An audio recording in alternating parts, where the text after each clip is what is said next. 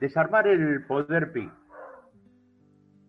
Para desarmar eh, este poder se necesita una ley de ministerio público nueva, nueva y desconcentrada del poder de los juzgados penales federales, de la ciudad de Buenos Aires, de Comodoro Pi. Es urgente y el gobierno no debe ser blando en esta decisión. Alberto Fernández ya mandó algunos proyectos en relación con la justicia hace un año. Hace un año elevó un proyecto que reformula el funcionamiento del fuero federal, la reforma a la ley que reglamenta la selección del titular del Ministerio Público. También convocó a un equipo de juristas que den recomendaciones para posibles reformas del Poder Judicial, la creación de un tribunal para sentencias arbitrarias, pero todo esto demora en demasía. Y el retraso, señores, no es casual. El problema es que la Corte Suprema, por constitución, quiere seguir siendo suprema, para ser ella o cualquier otra que venga, quien decida sobre las arbitrariedades. Todo lo que se intentó hasta ahora no funcionó por la inacción de los camaristas, Comodoro Pi, y esa sensación de ambigüedad que muestra el gobierno nacional, que a nuestro entender tendría que actuar con otra contundencia, fundamentalmente con respecto a la justicia y a la salud, privilegiando los tiempos de la gente contra el reloj de arena que atrasa y demora su, ejecución en la justicia. Recordamos que Perón tuvo que remover en el 47 la vieja corte del 30, conservadora y oligárquica. Señor presidente Alberto Fernández, en esta corte el único coherente y previsible de lo que va a ser es Carlos Rosencrantz. Nosotros seguimos esperando, señor presidente,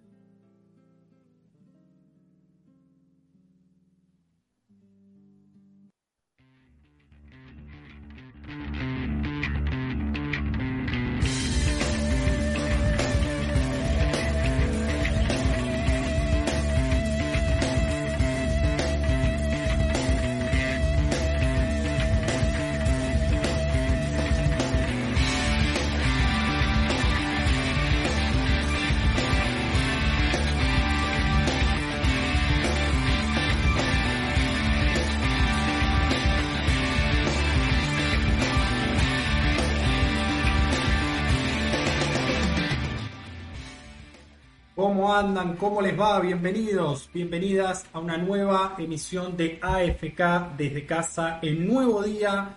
A partir del programa de hoy vamos a estar transmitiendo los días miércoles en el horario habitual de 19 a 21. Venimos bien con el cumplimiento del horario, muchachos, y en eso debo felicitarlos. Hoy es el programa número 6 y hasta ahora, digamos, en los 5 previos lo hemos hecho muy bien.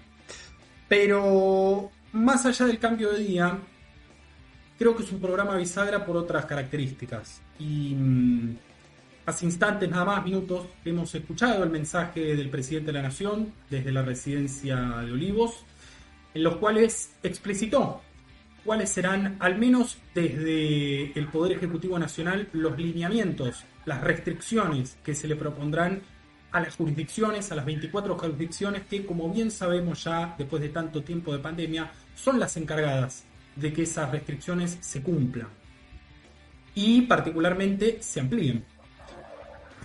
Nos queda claro que tenemos un problema. Tenemos muchos problemas, ¿no? Pero digo, hoy nos acompleja uno muy grave. Hoy nuevamente hubo récord de contagios en la Argentina. Tuvimos 22.039. Ayer habíamos tenido 20.870 y ya era el récord. Hoy tuvimos casi 1200 más. 199 muertes en el parte de hoy. Y son atinadas las medidas, los anuncios. Ahora entraremos en el debate, una vez que empecemos el bloque de noticias que caracteriza este programa, sobre si se podría haber tomado alguna medida más restrictiva todavía, sobre si son las eh, decisiones correctas estas que se están tomando, todo es debatible y bueno, veremos. No nos queda más que esperar estas tres semanas que inician a partir de este momento, a partir, mejor dicho, de la medianoche, cuando entrará en vigencia el decreto del Poder Ejecutivo, para ver si será efectivo o no.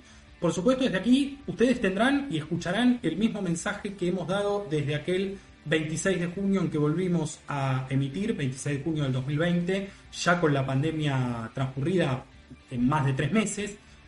Hay que quedarse en casa, hay que cumplir los protocolos eh, en aquellos que no pueden quedarse en su casa y tienen que ir obligadamente a trabajar. Hay que hacer cumplir los protocolos, hay que usar el barbijo, hay que usar el alcohol en gel, hay que mantener la distancia social. Eh, eso está claro, eso está claro desde el primer día y como manifesté, este programa nunca abogó por una flexibilización, nunca le dijo a la gente que tenía que desobedecer las normas sanitarias, al contrario.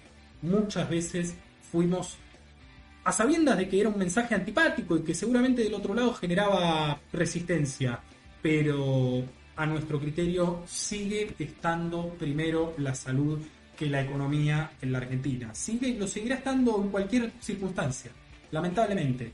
A sabiendas de que hay un 42% de pobreza, a sabiendas de que el PBI en el año 2020 cayó un 10,1%, a sabiendas de todo eso, seguimos eligiendo la salud. Porque, y ya le doy la palabra a mis queridos compañeros, eh, el PBI se puede eh, modificar. Este año, por ejemplo, hay previsiones que indican que si no hay grandes inconvenientes, Argentina crecerá casi un 6%, y lo dice el Fondo Monetario Internacional. Pobreza se puede reducir, el desempleo se puede reducir, ahora una vida que se pierde no se recupera. Eso es lo que nos guía. 1907 en la Argentina, bienvenidos, bienvenidas, gracias por estar también en este nuevo día. Sabemos que a veces complican los cambios en agenda, pero sabemos también que tenemos un público muy fiel. Bienvenido, querido José Francisco Názara desde Herli. Excelente tu prólogo, como siempre. Hablando de otro de los problemas, yo dije que tenemos muchos problemas los argentinos. Bueno, ese es otro de los grandes problemas que nos acomplejan, ¿no? La justicia. Es que, buenas tardes a todos, compañeros. Bueno, un gusto estar de vuelta con con ustedes como siempre y bueno, para, para iniciar este programa y que sea un programa bueno para los que nos escuchan y fundamentalmente que, si podemos de alguna manera eh, convencer a la gente de esta situación terrible por la que estamos pasando, no se lo tomen a la chacota porque esto es grave realmente, eh, habremos cumplido el trabajo. Yo realmente hoy tengo un día muy, muy raro. Estoy muy, muy desilusionado con la gente, con, con el gobierno en algunos casos. Eh, realmente siento como que estamos eh, solos en medio de un mar de dulce leche remando y la orilla cada vez está más lejos, sinceramente. Estoy muy, muy deprimido, deprimido no es la palabra, muy este, eh, disgustado. Espero que, las autoridades de una vez por todas se pongan los pantalones largos, porque lo hablábamos antes en, en producción, compañero. Ganamos las elecciones, ganamos las elecciones y no ganamos de milagro, ganamos bien, fue contundente. Y contundente tiene que ser el gobierno contra toda esta mierda que nos está llevando una borracha, como decía el compañero Gurka, tirando, tirando, bajando la línea en contra de todo lo que hace el gobierno. Por eso eh, le pido contundencia, acción, se lo pedí en el prórrogo, se lo voy a seguir pidiendo siempre porque este, este no es el gobierno que yo voté. Clarísimo. Eh, ¿Qué puedo decirte, José? Te lo he dicho en la preproducción. Comparto ese, ese disgusto con, con, bueno, con la ciudadanía. Me parece que era un poco lógico, ¿no? Eh, teniendo en cuenta hacia dónde está virando la sociedad, no solo en la Argentina, sino en el mundo entero. Pero eh, es, muy, es muy cierto también lo que decís sobre el rol que ha jugado el gobierno en esa, bueno, en ese lanzar a, a los perros, en ese lanzarnos a los perros a nuestra suerte después de un determinado periodo de tiempo y de, bueno, dejarse llevar por los aprietes eh, mediáticos de la coalición opositora principal. Querido Burka, después de dos semanas en que te extrañamos un montón, este programa no era lo mismo sin vos, Latinoamérica no es lo mismo sin vos, bienvenido desde Marchiquita, esperamos que estés muy bien y, y bueno, un gusto saludarte. Muy buenas tardes muchachos, ¿cómo van? Pues sí, exactamente, dos semanas de ausencia, cuestiones laborales y personales tuve algunas cositas que hacer y entonces no pude asistir. Y nuevamente haciendo el aguante y también compartiendo muchas de las cosas que dice José, que hace Rodrigo, porque realmente, eh, nada, no sé si recuerdan en un principio de la pandemia que hablábamos que era la posibilidad de que el pueblo, el mundo, la gente, la dirigencia política tome conciencia humanidad si no se protege entre sí. Y hoy nos encontramos con, con esto que pasa, ¿no? En donde hay dirigentes políticos con sed de poder y de negocios como Cornejo, como Bullrich, hablando de comprar vacunas en las farmacias. Es propósito, ¿no? Porque no solamente que están diciendo una estupidez, una gansada, viendo a la gente a ver, eh, con leer un poquitito ya estaríamos informándonos de que las vacunas solamente se pueden adquirir a Estado, no hay este, compras por privados. Es la dirigencia política que tenemos, pero yo creo que también esta, esta oposición que tenemos al gobierno hoy, yo creo que también es producto de cierta tibieza y cierto eh,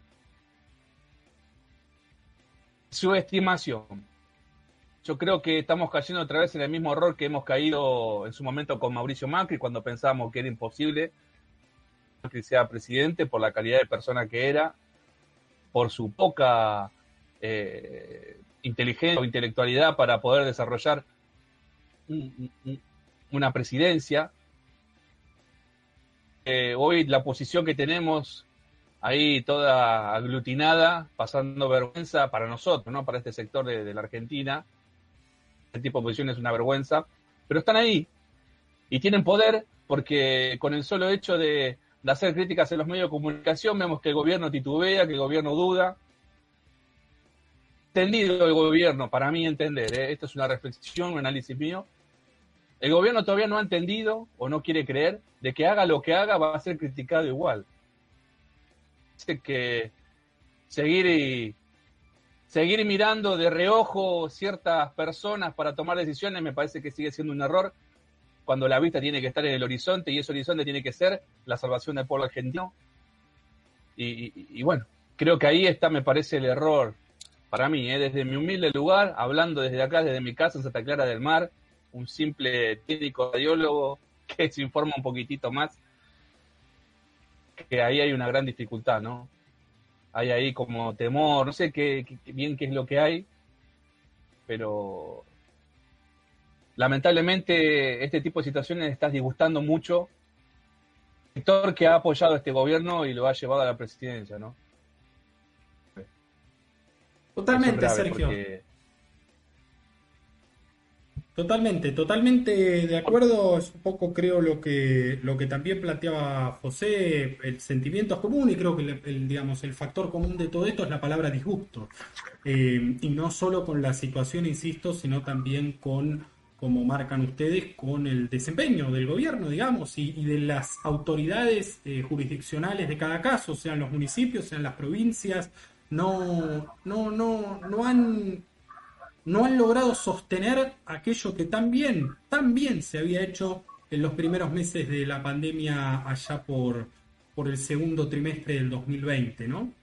Pero Vamos ahora, si les parece, ya vamos a meternos en el bloque que corresponde a las noticias, como adelantábamos. Vamos a poner la cortina musical correspondiente. Vamos a seguir hablando de este tema y vamos a explicitar cuáles son las medidas para aquel, aquella que no tuvo tiempo de anotar o eh, no pudo escuchar directamente el mensaje del presidente después de, este breve, de esta breve interrupción que vamos a hacer para poner la música. Empezamos con eso.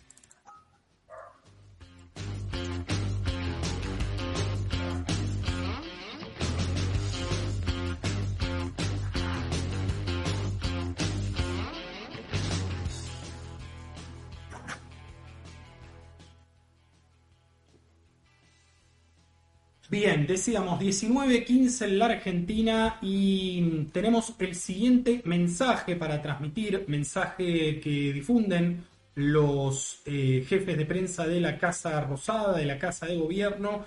Por estas horas está circulando por WhatsApp. Si alguien lo quiere, lo, precisa, acá tienen el número nuestro, lo piden, eh, acá digo arriba de José, en la pantalla, lo piden tranquilamente. Eh, les leo, les leo textual, después vamos, si quieren, metiéndonos en puntual con cada uno. Medidas. Se suspenden para todo el país los viajes grupales de egresados y egresadas de estudio y de grupos turísticos.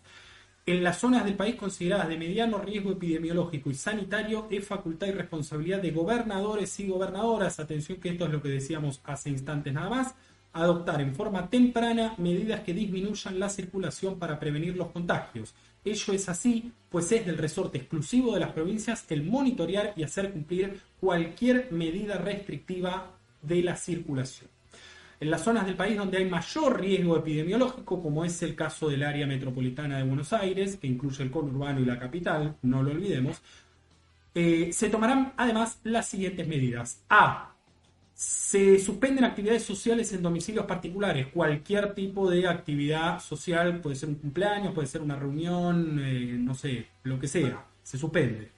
B. Se suspenden reuniones sociales en espacios públicos al aire libre de más de 20 personas. Si me preguntan a mí, me parece que sigue siendo elevado el número, pero después lo discutimos. C. Se suspenden actividades de casino, bingo, discotecas o cualquier salón de fiestas. Recordemos, esta semana tuvimos el caso de Pinar de Rocha, que eh, fue clausurado por una fiesta que, no cumplía los protocolos, digamos, que había tenido una cierta habilitación siempre y cuando quisiera cumplir y respetar unos protocolos, no lo hizo, estuvo eh, damas gratis tocando, me parece, y la, la, acción del gobierno en ese caso, digamos, de la jurisdicción competente, fue clausurarlo, lo cual me parece bien. D. Se suspende la práctica recreativa de deporte en lugares cerrados donde participen más de 10 personas. ¿Qué quiere decir esto? Escuche, señora, señor del otro lado. También me parece muy elevado el número, porque eh, esto permitiría y dejaría abierta la puerta que un partido de, papi fútbol entre 10 personas, 5 contra 5, se juegue normalmente. Eh, la verdad no lo entiendo. Pero bueno, eh, seguimos, seguimos, después nos metemos en particular. E. Se establece el cierre de los bares y restaurantes, atención con esto, a partir de las 23 horas, una hora antes de lo que será la prohibición total de circulación, que será entre las 0, entre las 12 de la noche, y las 6 de la mañana de cada día. Según las jurisdicciones, las autoridades podrán solo ampliar, solo ampliar estos horarios en función de las especificidades de cada lugar.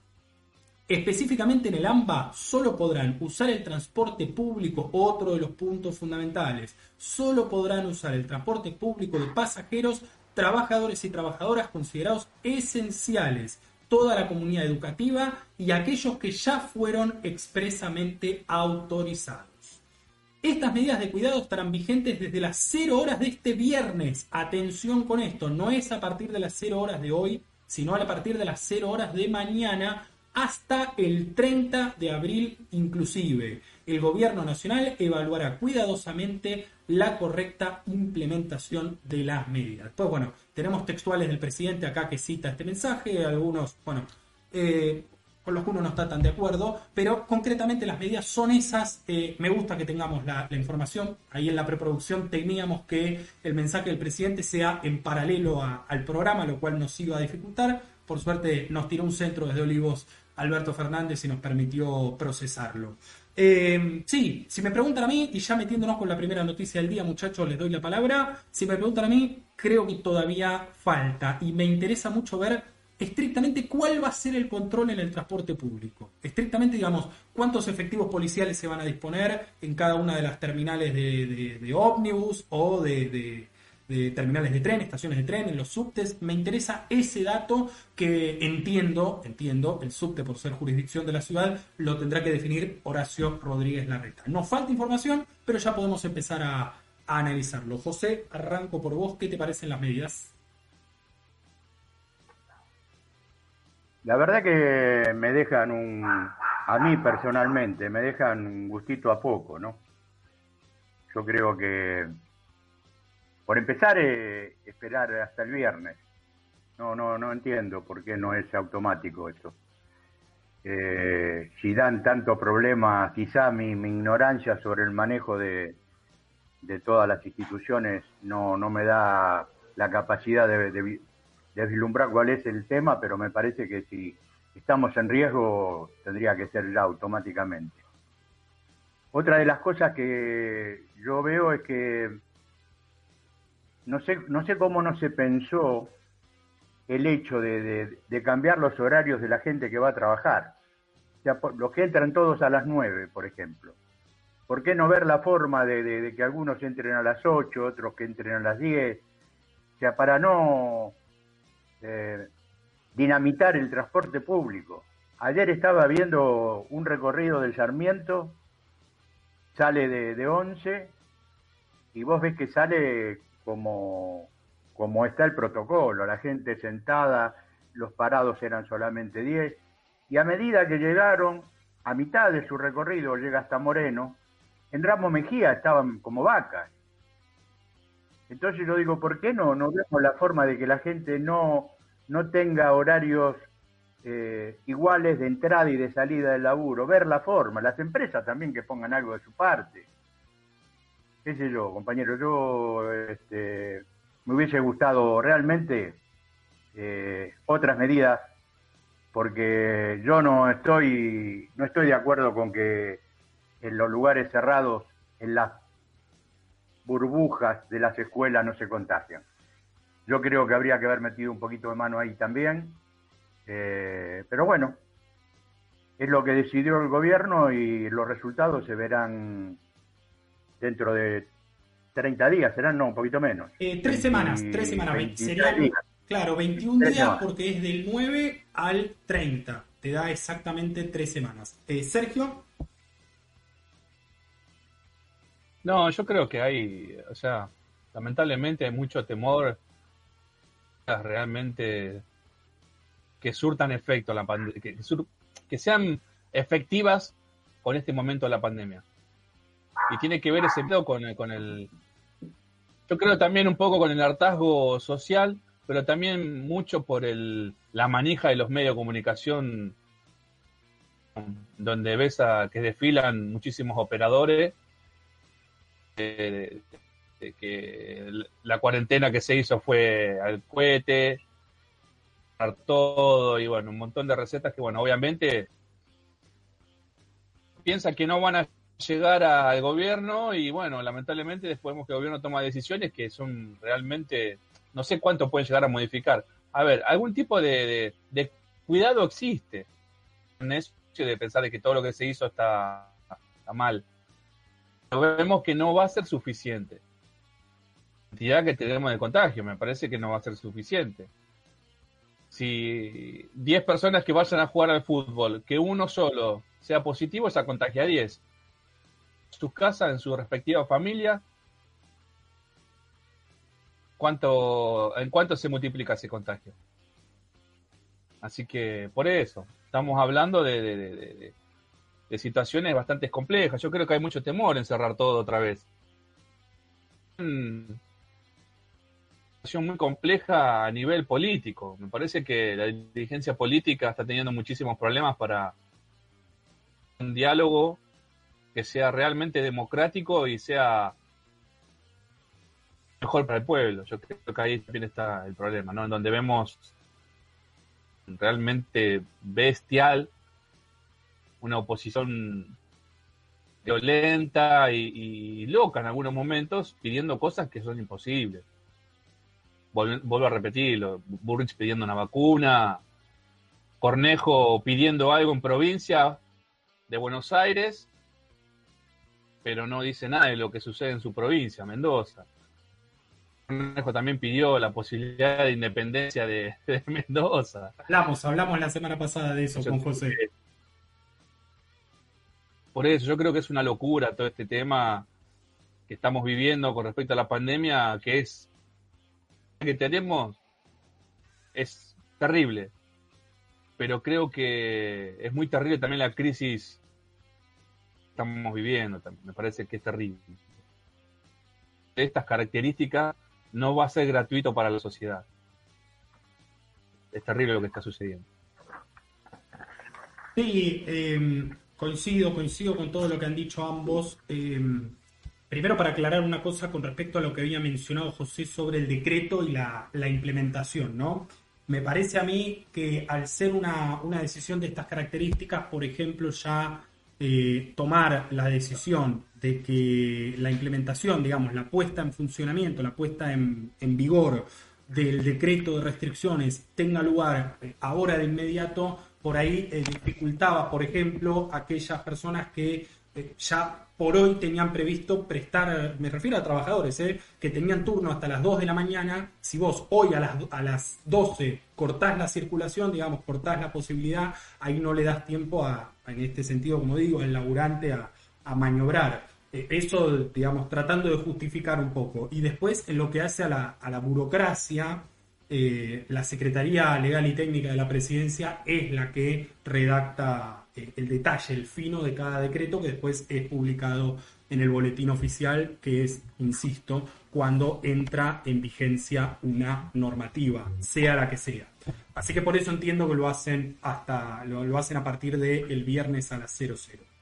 Em, después, con respecto a esto que marca Sergio sobre la, inconveniencia política, sobre la, discusión política. Vos hablabas de Cornejo, pero hoy, de hecho, el gobernador de Buenos Aires, Axel Kicillof, salió a cruzar también a, a Gustavo Valdés, al gobernador de Corrientes, porque lo mismo, digamos, el comunicado de Juntos por el Cambio de ayer salió con la firma de todos los gobernadores eh, y la reta ¿no? y el jefe de gobierno, más las figuras nacionales, Patricia Bullrich, eh, el mismo Cornejo, eh, Maxi Ferraro, estaba Mauricio Macri también. No, no, por eso digo, pero los tres gobernadores de, de Juntos por el Cambio, Morales en Jujuy, Suárez en Mendoza y Valdés en Corrientes, y la reta en Cava, como decía. Pero en su provincia, en Corrientes, rige, ya digamos, desde ahora rige el cierre de, los comercios, a la, dicen, de los comercios minoristas a las 19 horas. O sea, pueden atender solamente de 9 a 19 y a las 19 están obligados a cortar. Eh, entonces, por un lado, critican y dicen que van a resistir las medidas, como dijo Patricia Bull, lo dijo expresamente, no, no estoy poniendo palabras en la boca de alguien que no las pronunció, dijo vamos a resistir las medidas, otros que llaman a, movilizarse a, Plaza Serrano, creo que leí, de Yamil Santoro. Em, pero por otro lado, cuando les toca ser gobierno y les toca tomar decisiones en sus comunidades, en sus jurisdicciones, bueno, imponen restricciones. Imponen restricciones porque la misma vorágine de la realidad te conduce a eso. Entonces, eh, me parece a mí que es otro capítulo más de la, sí, yo diría de la no diría crisis política porque sería agigantarlo demasiado, pero sí otra muestra más de lo que es la oposición en la Argentina, ¿no? Y de lo que es la construcción de diálogo, la construcción de consenso, aún en los temas, digo, más urgentes, más álgidos.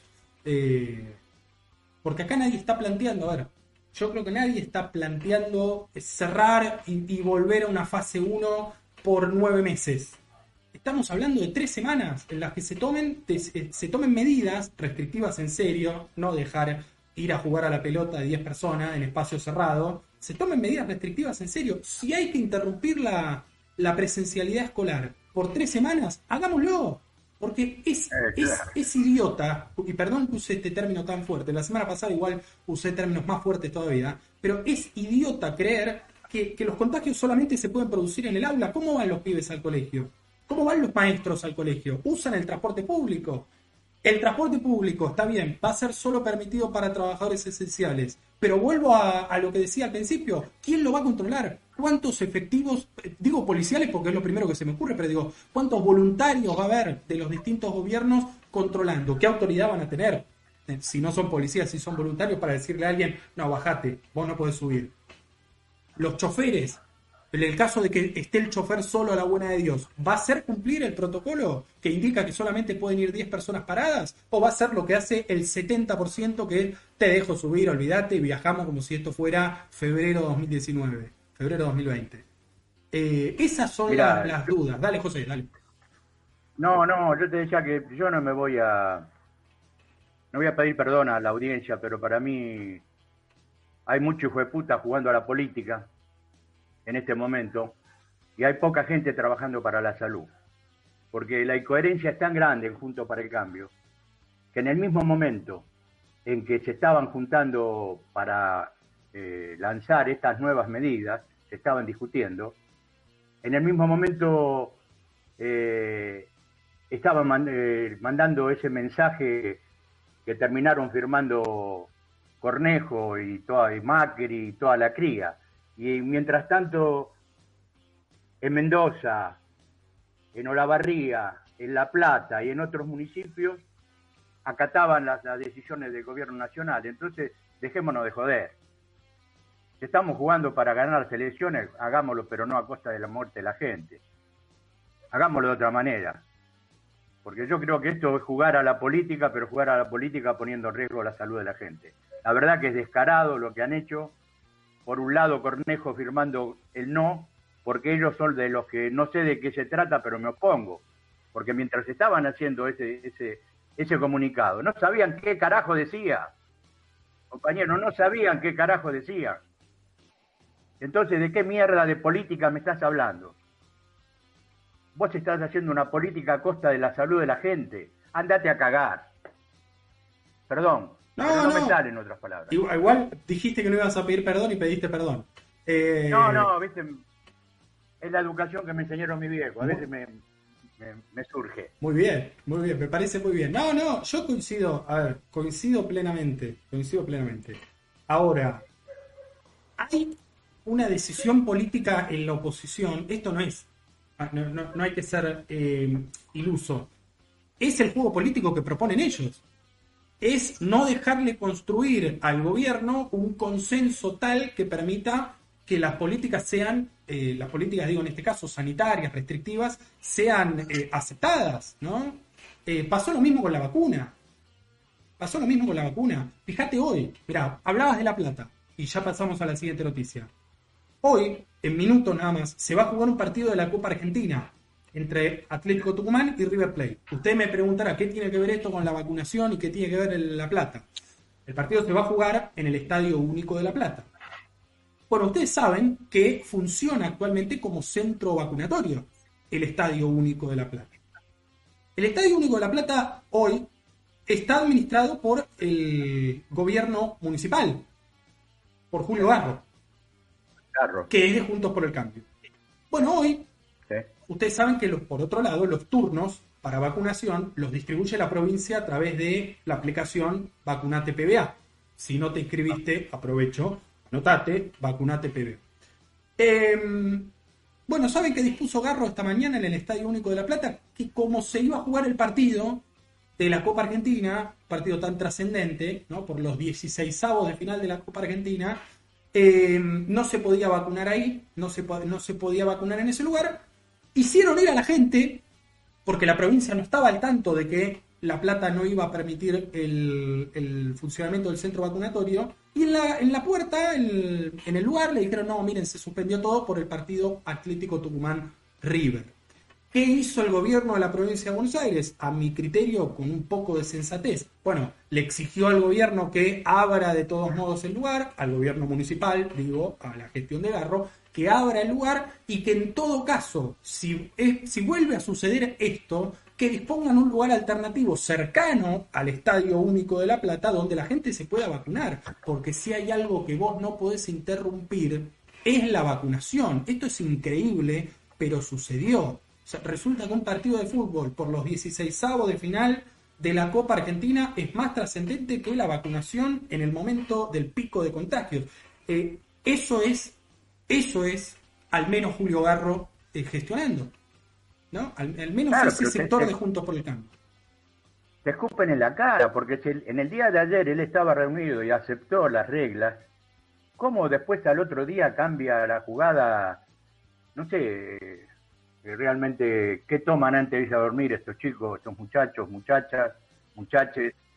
Pero no, no jodan más, nos están jodiendo demasiado, realmente no, no sabía esa noticia, Rodri, me sorprendés, realmente eh, es algo que... ¿Cómo luchás contra eso? Pero pará, yo no te conté lo peor, lo que te va a indignar todavía más. Oh. En Infobae y en, digamos, en los, escuchá, en los medios hegemónicos se daba la noticia, pero diciendo que la culpa era del gobierno de la provincia, que el gobierno de la provincia era el que había eh, cerrado el centro vacunatorio por el partido de River. Así le mienten a la gente. Así eh. le mienten a la gente con algo que parece tan eh, un detalle pequeño de a quién corresponde la, responsabilidad o la jurisdicción por ese centro vacunatorio, pero que va instalando, como bien sabemos, como bien venimos diciendo desde que empezó este programa allá por octubre del 2013, miente, miente que algo quedará. Hoy, y creo que a esta hora, es mucha más la gente que piensa que la responsabilidad de Kisilov eh, y que Kisilov es un inconsciente que suspendió la vacunación, que la que sabe verdaderamente cómo funcionan las cosas, cómo funciona eh, esta logística.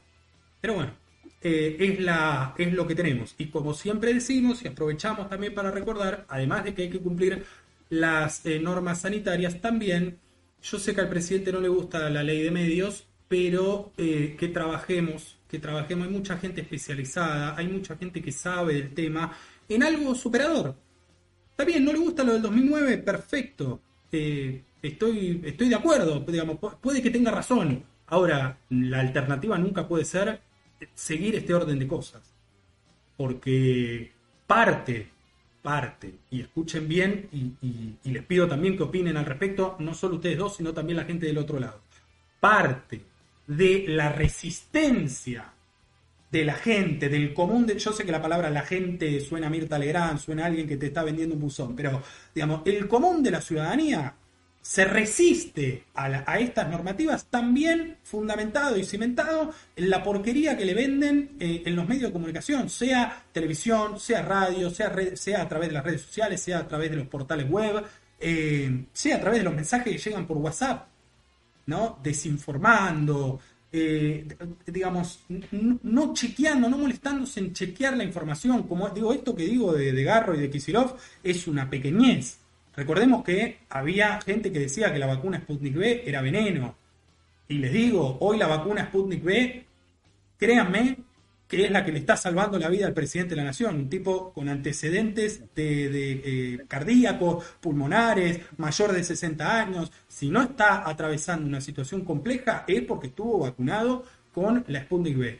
Igualmente de eh, efectivas son las Sinopharm, la AstraZeneca, acá no vamos a hacer eh, no, no, no vamos a hacer política con las vacunas, como quien dice, pero eso que, decía al principio, esa, basura que le meten en la cabeza a la gente, es lo que después dificulta la implementación de medidas restrictivas que sean eh, acatadas, ¿no? no porque vivamos en un totalitarismo o en una dictadura en la cual si el Estado dice usted tiene que obedecer. Eh, estamos en una pandemia mundial, vean lo que pasa en Brasil, vean lo que pasa en Chile, lo venimos, bueno, en este programa lo venimos hablando porque además tenemos una columna especializada en Latinoamérica. Eh, vean lo que pasa en todos los países de la región. Paraguay está hace un mes con protestas en las calles porque el gobierno no, no, no responde, no da pie con bola. Están saturadas las unidades de terapia intensiva. Bueno, eh, una buena medida para combatir todo eso de manera estructural sería también eh, tomando una nueva medida, una nueva reglamentación para los servicios, para los medios de comunicación. He dicho. 1939, dale. Dale, José, dale. No, nosotros, lo venimos planteando desde, el comienzo. hay, hay, que, hay que volver a la ley de medio reformada como fuese, pero para que le dé la posibilidad a la gente de que vea la otra cara de la moneda. Porque acá siempre tirás la moneda y para la gente siempre cae seca. ¿Viste? Porque realmente ellos son el monopolio y manejan todo el tipo de información. Es un 87% contra un 3% que humildemente trata de enfrentarse a ese monstruo. Ese monstruo que hace nada más que pudrirle la cabeza a la gente y llega, llegamos a estos casos. No, quería decir esto porque eh, es, es, una lucha que la venimos teniendo desde el comienzo. Más nosotros que somos medios alternativos y todos, todos los compañeros que trabajan en radios pequeñas que no tienen eh, eh, la llegada y el alcance que tienen estos monstruos son grandes y pisa fuerte, como dice la canción, ¿no? Totalmente. Burka, tu opinión y pasamos ya al siguiente tema. No, sí, a ver, esto que plantean de la ley de medio es fundamental. Es más fundamental, antes que la ley de medio, la justicia, porque por más ley que se dicte, si la justicia no, no es una justicia enorme y las, y las reglas como corresponden, por más que se dicten 20 leyes de medio, eh, esto va a seguir siendo lo mismo. Por eso me parece que la presión es en otro lado. La PUS está en otro lado. Porque, a ver, ya sabemos bien lo que sucede. A ver, es ahí trabajando en leyes para mejorar la vida de los argentinos. Y después aparecen eh, amparos que no permiten que esas leyes se lleven adelante, muchachos. A ver, sin ir más lejos, el aporte solidario.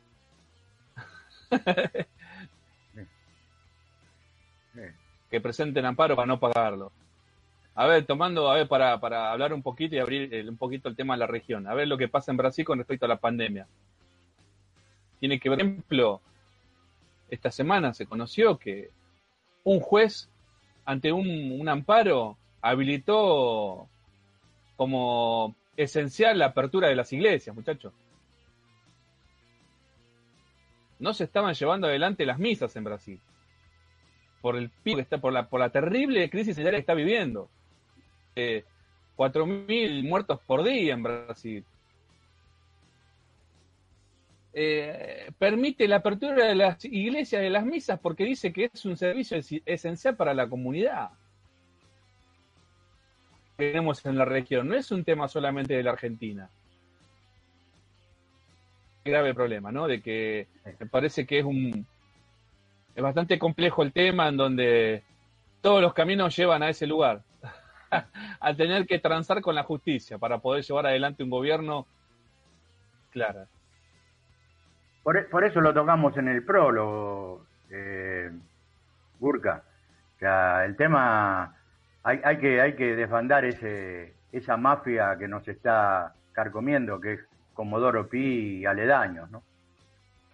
sí, sí, también yo creo que tomando un poco, a ver, esto que estábamos criticándolo al gobierno y de alguna manera también criticando a la oposición.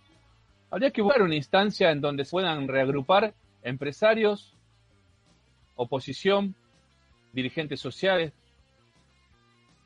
políticos, digamos, que estén, qué sé yo, por decir un nombre, ¿no? Y armar un consejo para tomar las decisiones sanitarias y hacerlos partícipes de las decisiones. Porque lo que están buscando constantemente es que el costo político solamente lo pague el gobierno. Esto que estamos contando de Garro es una, locura que suceda. Y sucede porque lamentablemente los tipos quieren hacerle pagar el costo político al oficialismo. No hay otra meta. Por eso haga lo que se haga, va a ser criticado el gobierno.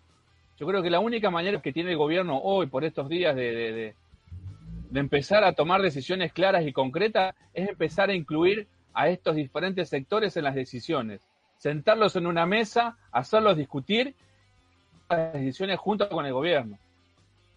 Porque me parece que no está quedando otra alternativa para poder, este, de alguna manera, parado de esta pandemia.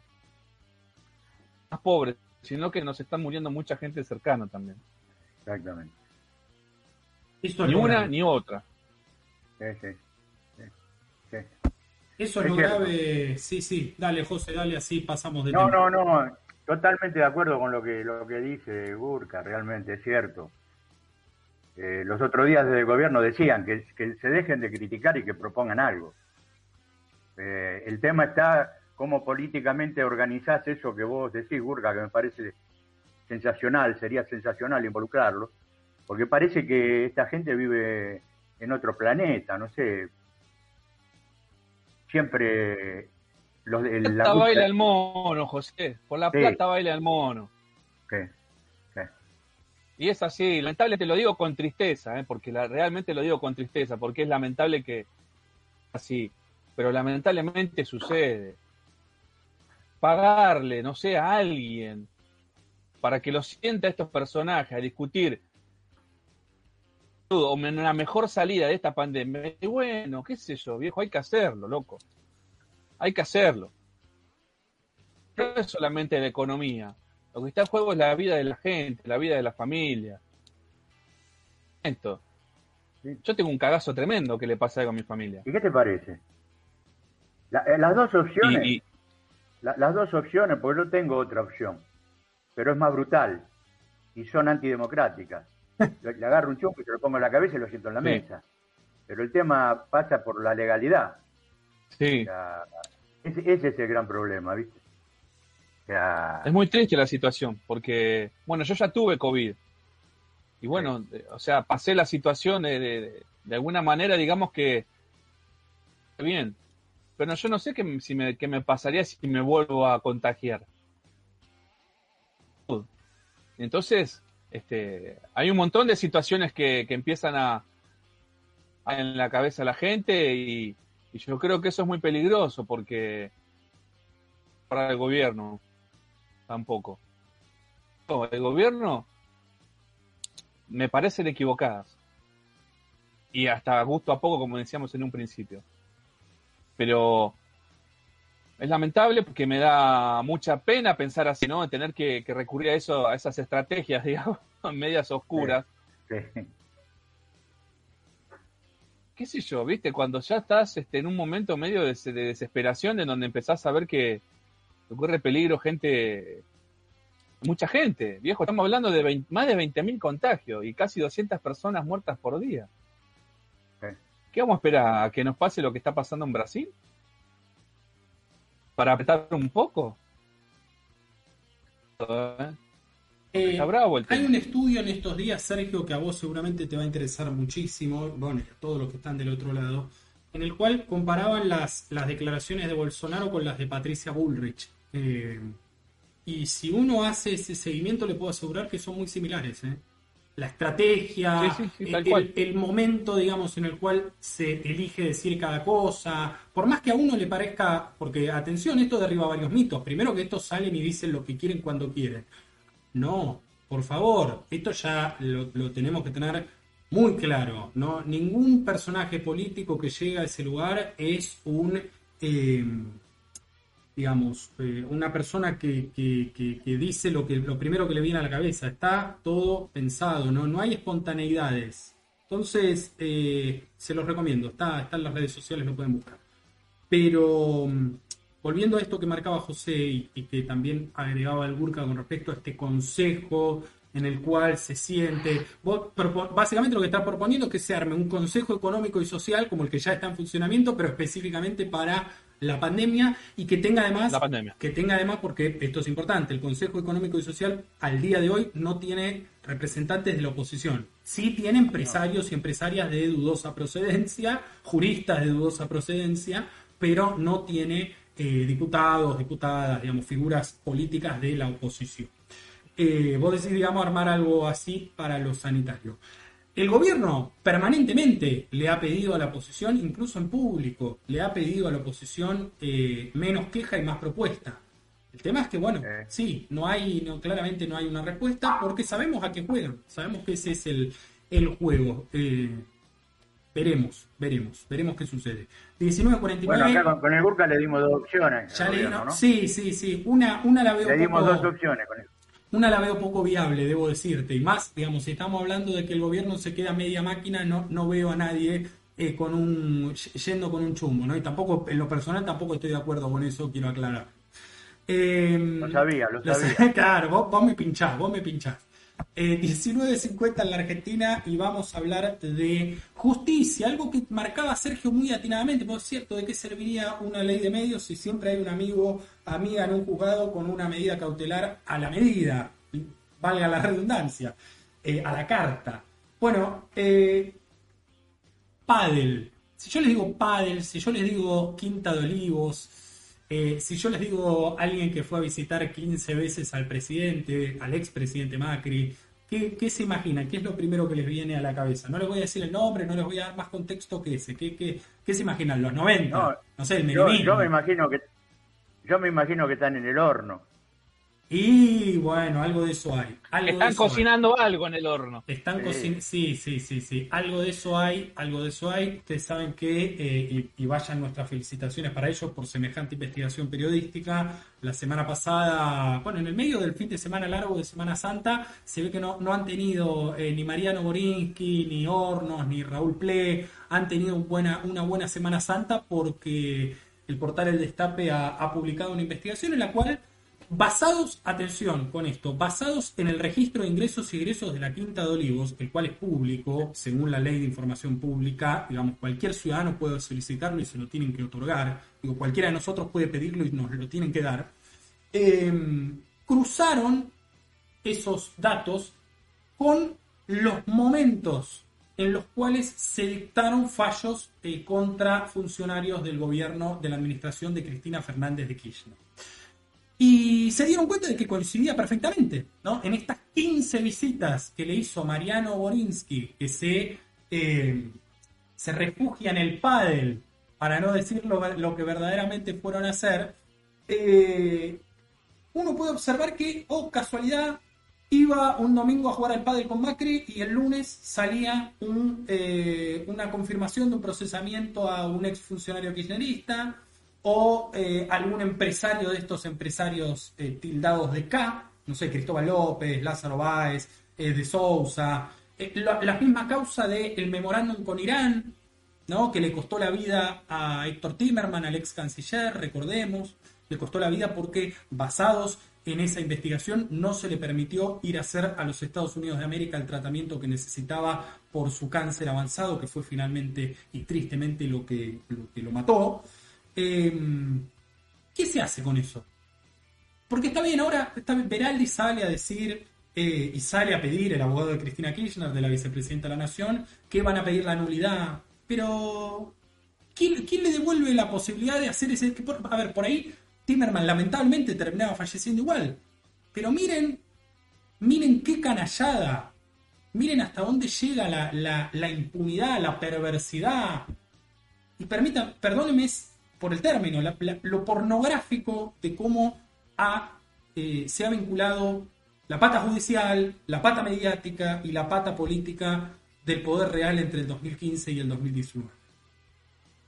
Uno lo puede ver perfectamente, ¿eh? no hace falta ni ser kirchnerista, ni ser peronista, ni ser progresista siquiera.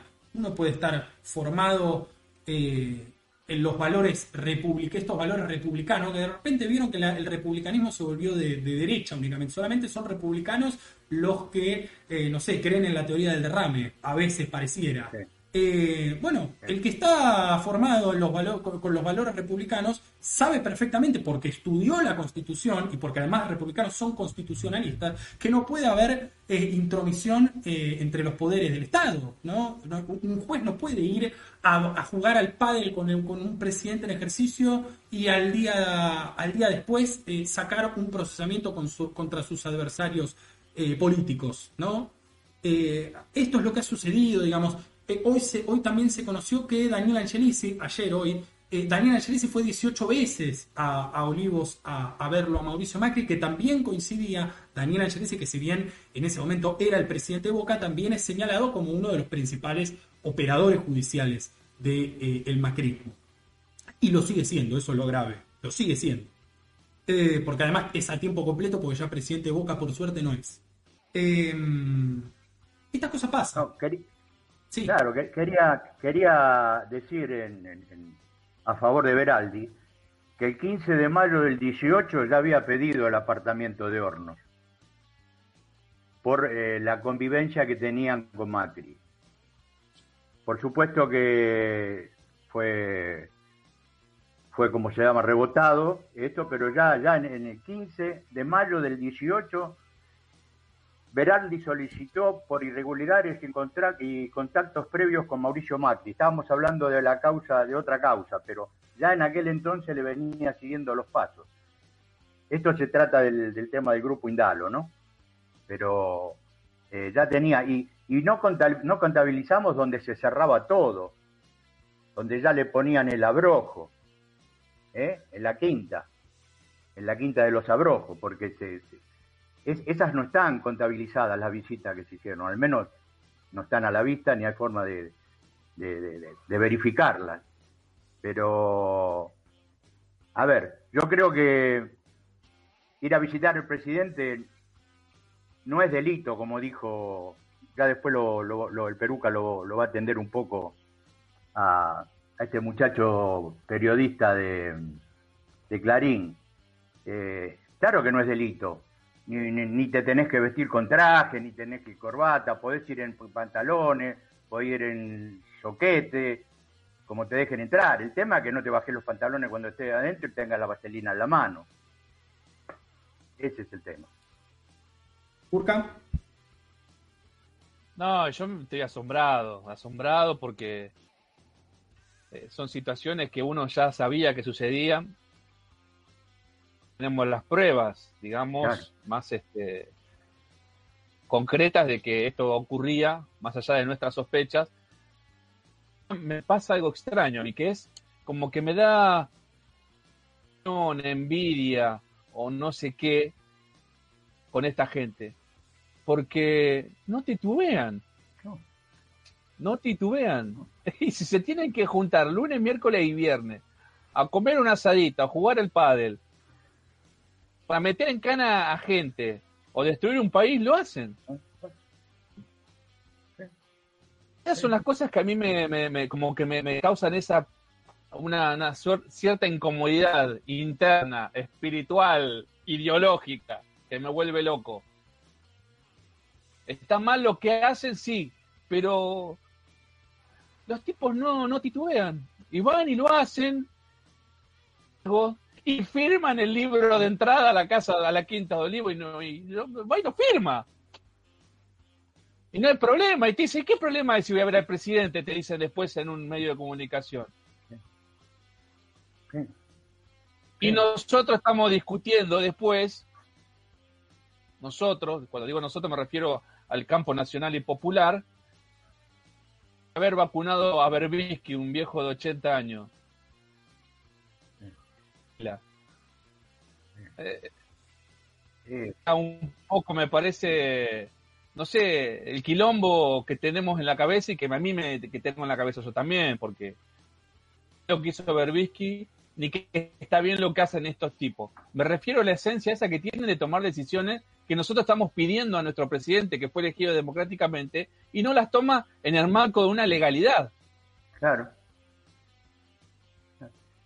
Porque nosotros tenemos que demostrar que somos porque Hay cierta cosa de, que me parece que, que, no sé, creo yo que es adoptado desde desde el catecismo católico, me parece. Hay una cuestión de, no caer en pecado, de, ser completamente puro, de, pensar que, que, que, solamente los malos este, van a pagar en el juicio final. Y eso es mentira, los buenos terminamos pagando por los malos. Y ahí es donde me vuelvo loco. Pero, Me vuelvo loco, muchacho. Pero vos fijate, volviendo a los medios, ¿vos escuchaste algún medio que repudiara la visita de los jueces y fiscales a Mauricio Macri? ¿Lo viste en algún lado? ¿Viste que dijeran, por ejemplo, que la cre... todo lo creíble que podía ser eh, lo judicial se iba para abajo con esa visita? ¿Lo viste escrito en algún lado? No, no, tienen, ese, tienen esa impunidad de hacer las cosas y poner la cara y después de hacerla redoblan la apuesta. se redoblan la apuesta. Y nosotros tenemos la obligación. Sí, sí, habla, Ursa. Decís vos es completamente así como lo estás describiendo vos, esa impunidad. Y yo creo que es terrible también para el futuro lo que está sucediendo hoy. Claro. Que hoy, con la que se manejan, con la que han llevado adelante un gobierno durante cuatro años y que nos siguen arrastrando al fondo del abismo, estos tipos fuera del gobierno, situaciones que si reírse, llorar o, retirarse de toda discusión política y decir, bueno, no, no, no tiene sentido. Pero el futuro a que sea peor. Tiene que estar, eh, cuentan con tanta unidad los periodistas, los jueces, todo esto, salen, digamos, libres de toda esta situación. Vos lo tenés dentro de cuatro años haciendo cosas peores, porque no pasa nada a estos tipos. Seguro. porque, la justicia... El, problema. De, la manera que se está manejando hoy, la justicia es como una especie de, de garante, de garante de la impunidad eh, para todos, para los políticos y para los, los, empresarios. Y bueno, esto lo tenemos que cambiar. No sé, no sé de qué manera, pero hay que cambiarlo. Si no, es como decís vos, cada vez vamos para peor. Sí, sienta precedentes muy grandes para que la institucionalidad argentina. Totalmente. Sí. la misma institucionalidad que después eh, sus socios en, la política, digo, en el, en el, debate político, en el debate público, declaman o, reclaman.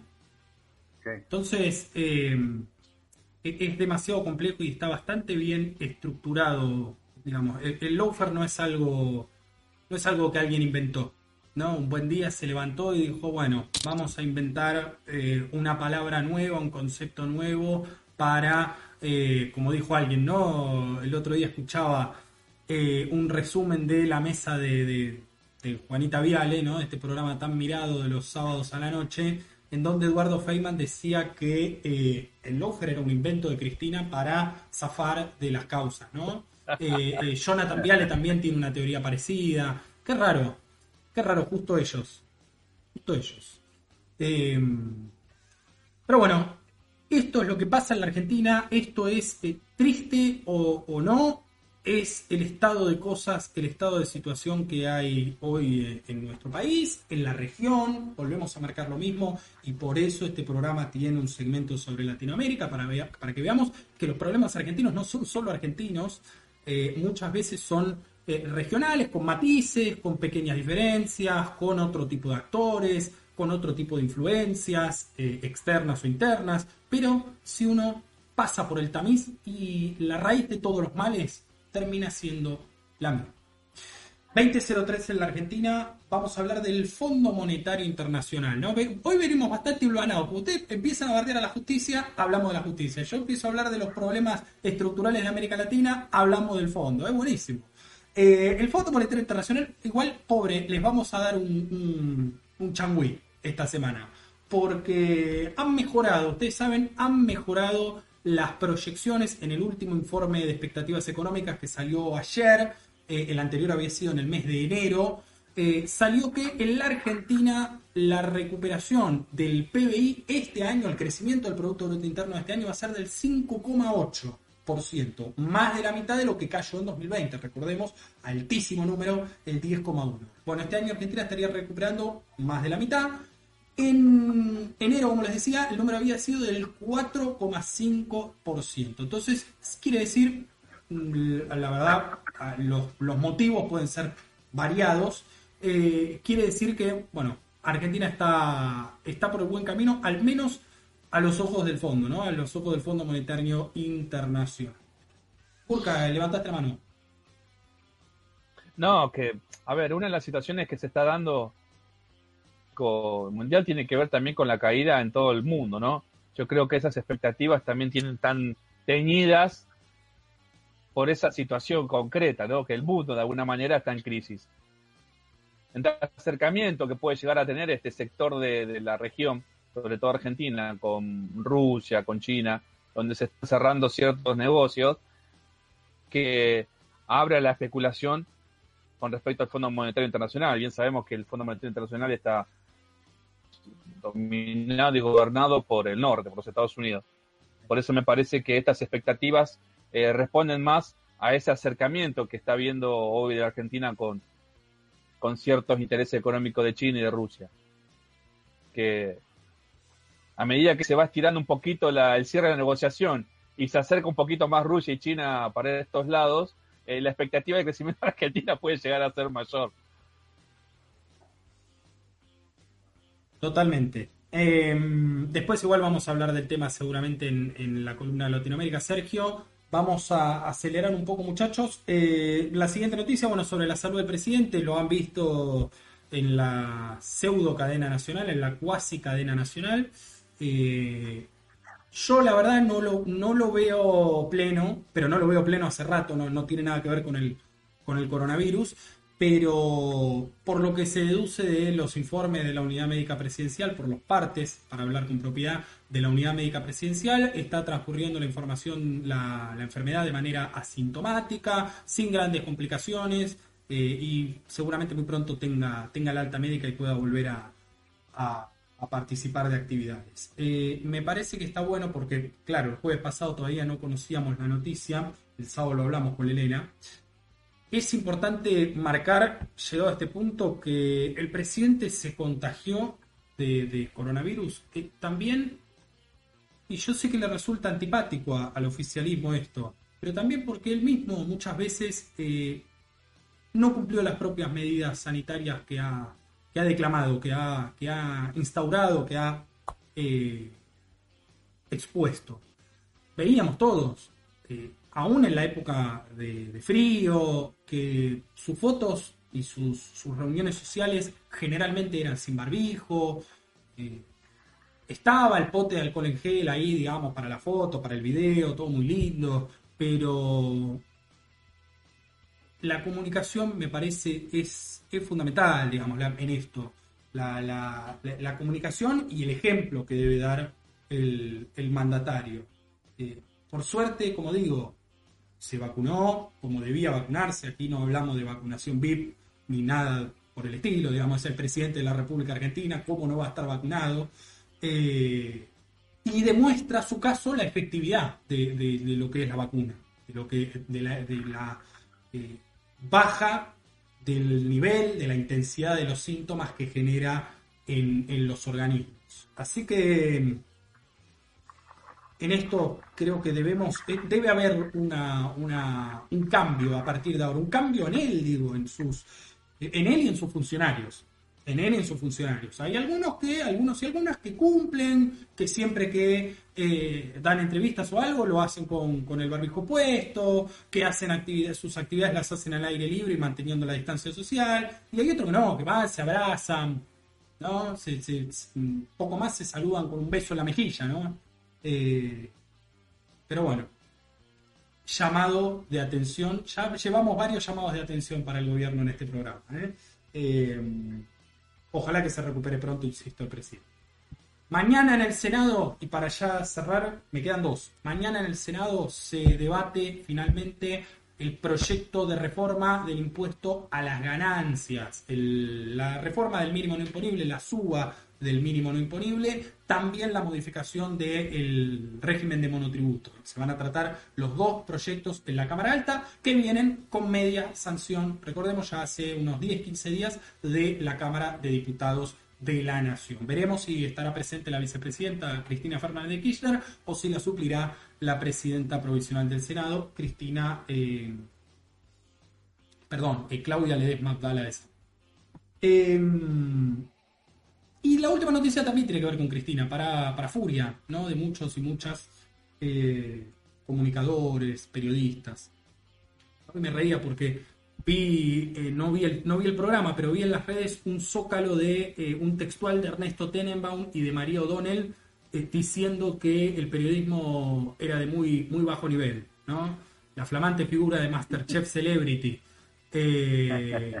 Así estamos. Y, coincido, coincido plenamente con, lo que dicen Ernesto y, María. Eh, pero mm, yendo a esto que quería decir, ustedes saben que le han devuelto en el día de ayer la administración de Otesur y de los sauces de los dos complejos hoteleros a la familia Kirchner. Una operación que ¿cuánto duró? Hagamos la cuenta, porque ya, escucha, se hablaba de Otesur y de los sauces desde que Cristina, o sea, aún cuando Cristina era presidenta. Yo creo que se habrá empezado a hablar de en 2012, 2013. Estamos hablando de algo que llevó casi 10 años una investigación en la que no, en esa sí, no escatimaron recursos, acuérdense, ¿se acuerdan? De Marijuana y las retroexcavadoras en Santa Cruz, no escatimaron nada, que hasta la Policía Metropolitana fue a Santa Cruz a, hacer el operativo con Marijuana. Excelente, buenísimo. Ocho años después, nueve años después de aquella primera noticia que surgió en el programa de Jorge Lanata, recuerden, periodismo para todos, eh, le devuelven la administración porque comprueban que no hubo no hubo administración fraudulenta, básicamente. Entonces, ¿en qué quedamos? ¿Qué pasa? O sea, nos damos cuenta lo que sucede en el medio. Está muy bien que se hagan denuncias, está muy bien que se investigue. Está muy bien, me parece perfecto. Todos, todos y más aún las personas eh, políticamente expuestas deben estar eh, sujetas a la a la regulación, a la investigación judicial, a los controles necesarios, por eso firman declaraciones juradas todos los años. está perfecto, nadie cuestiona eso. Ahora, cuando se cimentan proyectos políticos, proyectos periodísticos, recordemos que ganó premios esta gente por esas investigaciones. Ganó premios, digamos, desde los, Martín Fierro más pedorro de acá hasta eh, el premio Pulitzer. El premio Pulitzer ganó un muchacho que después cuando lo citaron a la investigación judicial dijo, y si en eso me equivoqué. Y está grabado. Está grabado. Eh, simplemente eso. No, yo no, no, no, pongo las manos en el fuego por muy poca gente. ¿eh? Pongo las manos en el fuego por muy poca gente. Ahora, con estupideces, no. Lo digo e insisto, el presidente Macri y el, camarista Mariano Borinsky o, Gustavo Hornos, todos los que venimos mencionando, Raúl Ple, todos los nombres que dimos, todavía tienen que tienen que atravesar un proceso judicial transparente, eficiente. nadie es culpable hasta que se demuestre lo contrario. Ahora, si los que van a juzgar la culpabilidad o inocencia de Ple, de Borinsky, de Hornos, son los mismos jueces que se han beneficiado con ese esquema judicial, mediático y político, y ahí es donde uno la ve muy complicada. ¿no? Ahí llegamos al paredón que nos encontramos usualmente. Desde los grandes eh, personajes políticos de la Argentina hasta el ciudadano medio pelo que hoy no, no accede no accede a la justicia, no, no, no. Es, mentira que las causas de uno, cualquier tipo de problema penal, jurídico que puede tener, que puede llegar a, surgir, termina en la Corte Suprema. Es mentira, ¿eh? Todos los casos que llegan a la Corte Suprema y a los tribunales superiores son los que tienen que ver con causas eh, de este tipo. ¿no? entiendan esto, estamos perdiendo tiempo con estos inventos mediáticos que se hacen para vender publicidad a un programa, para eh, algo más grave que es eh, hacer campaña política a favor de una coalición que se dice llamar eh, el cambio. estamos perdiendo tiempo en eso. Ojalá, ojalá, ya Martín Soria lleva ocho días como, nueve días como ministro de Justicia y Derechos Humanos oficializado. Ojalá que pueda hacer algo. no, no para, por favor, esto, viste, enseguida hay que aclararlo.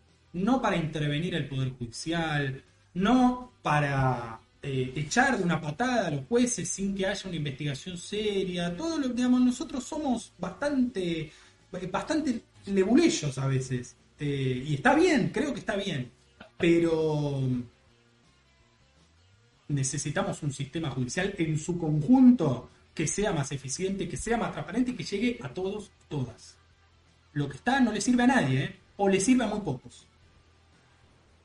Dicho esto, muchachos, terminamos el bloque de noticias. 2014 en la Argentina, lo voy a recibir ahora, porque no termina acá esto. ¿eh? Ahora viene el Peruca más cargado que nunca. Va a hablar también de, de este tema de la Operación Olivos. Pero antes le propongo al Peruca que leamos algunos mensajitos de la gente. Por favor, que ya me esperen por ahí.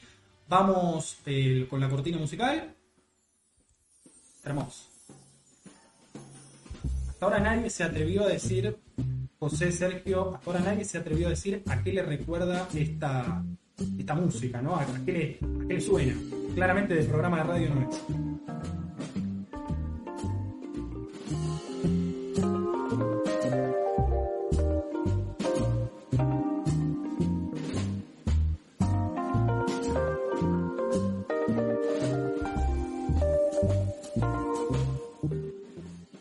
Bien, primer mensaje, como siempre presente la querida Elena Calvin. Hola compañeros, acá escuchándolos, esperando los detalles del decreto anunciado recién por el presidente. Hay que cuidarse mucho.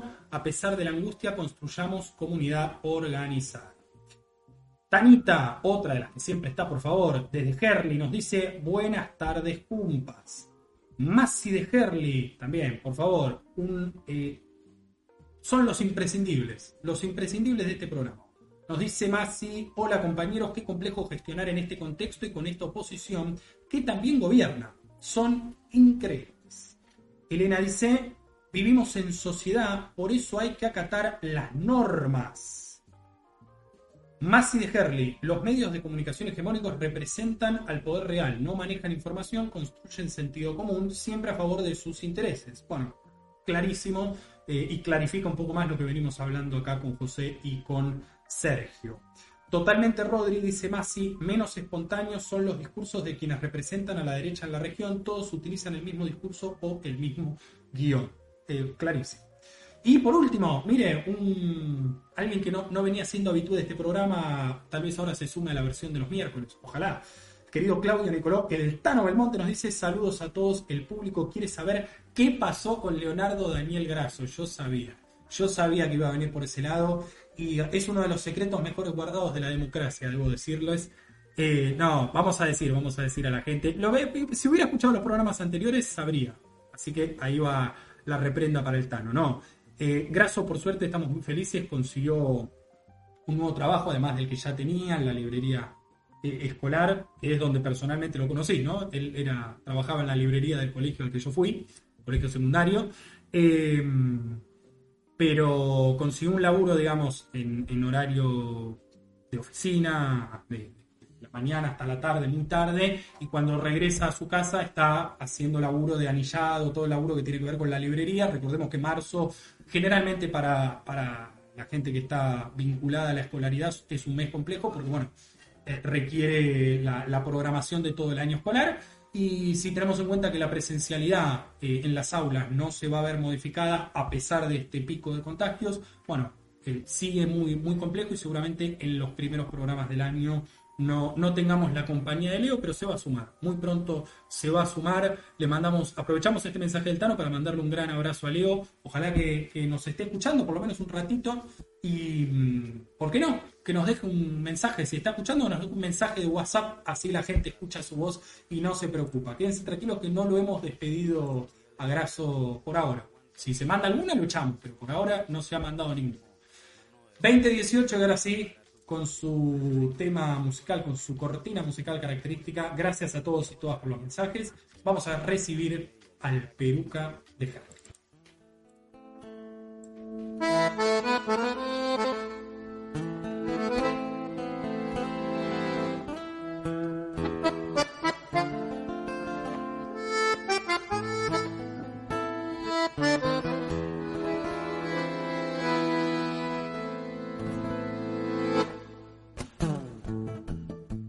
Peruca querido, ¿cómo le va mi amigo, mi compañero? Hola compañeros, ¿cómo andan? Bien, qué gusto estar de vuelta como todas las tardes. Bueno, ahora cambiamos de día, los miércoles, mitad de semana, somos la milanesa del sándwich en este momento. Me gusta. Estamos justo a mitad, a mitad, a mitad de semana. Bien. Me alegra eh, por el hecho que tenemos... Medio. Jamón, del, medio. Jamón del medio, claro tenemos, tenemos este media, media semana recorrida y bueno, podemos, podemos este, hablar eh, sobre eso y sobre lo que resta. Así que contento, contento de la posibilidad siempre que nos dan a, a la gente de a pie de tener este lugar.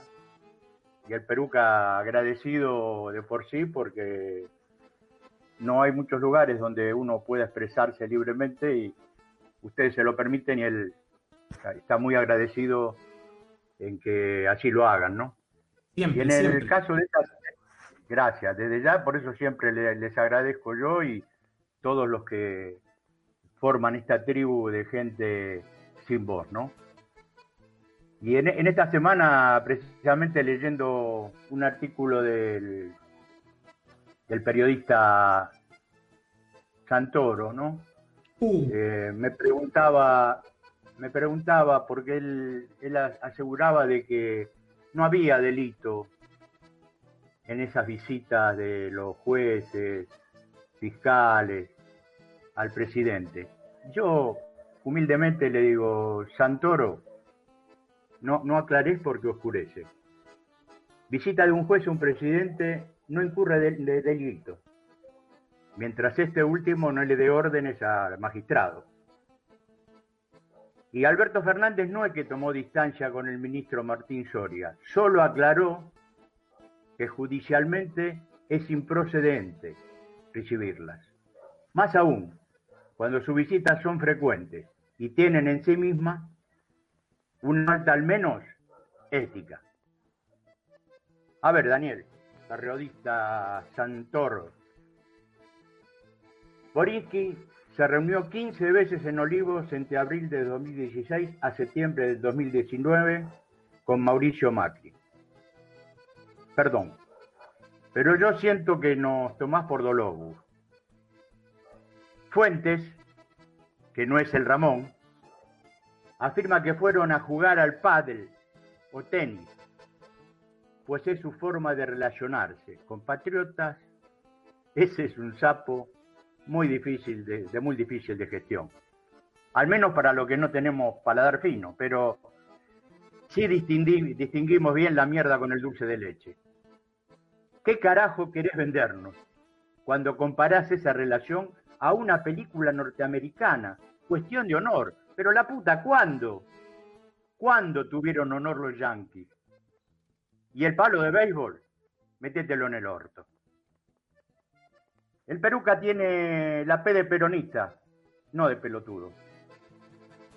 Y sé que cuando un magistrado, juez o fiscal tienen relaciones con una de las partes, está obligado por ley a no intervenir en esos expedientes. Eso representa, si lo hiciera asociación ilícita, asociación ilícita de prevaricato. Es a ver, Santoro, es delito previsto desde 1921 en el Código Penal de la Nación. Es más,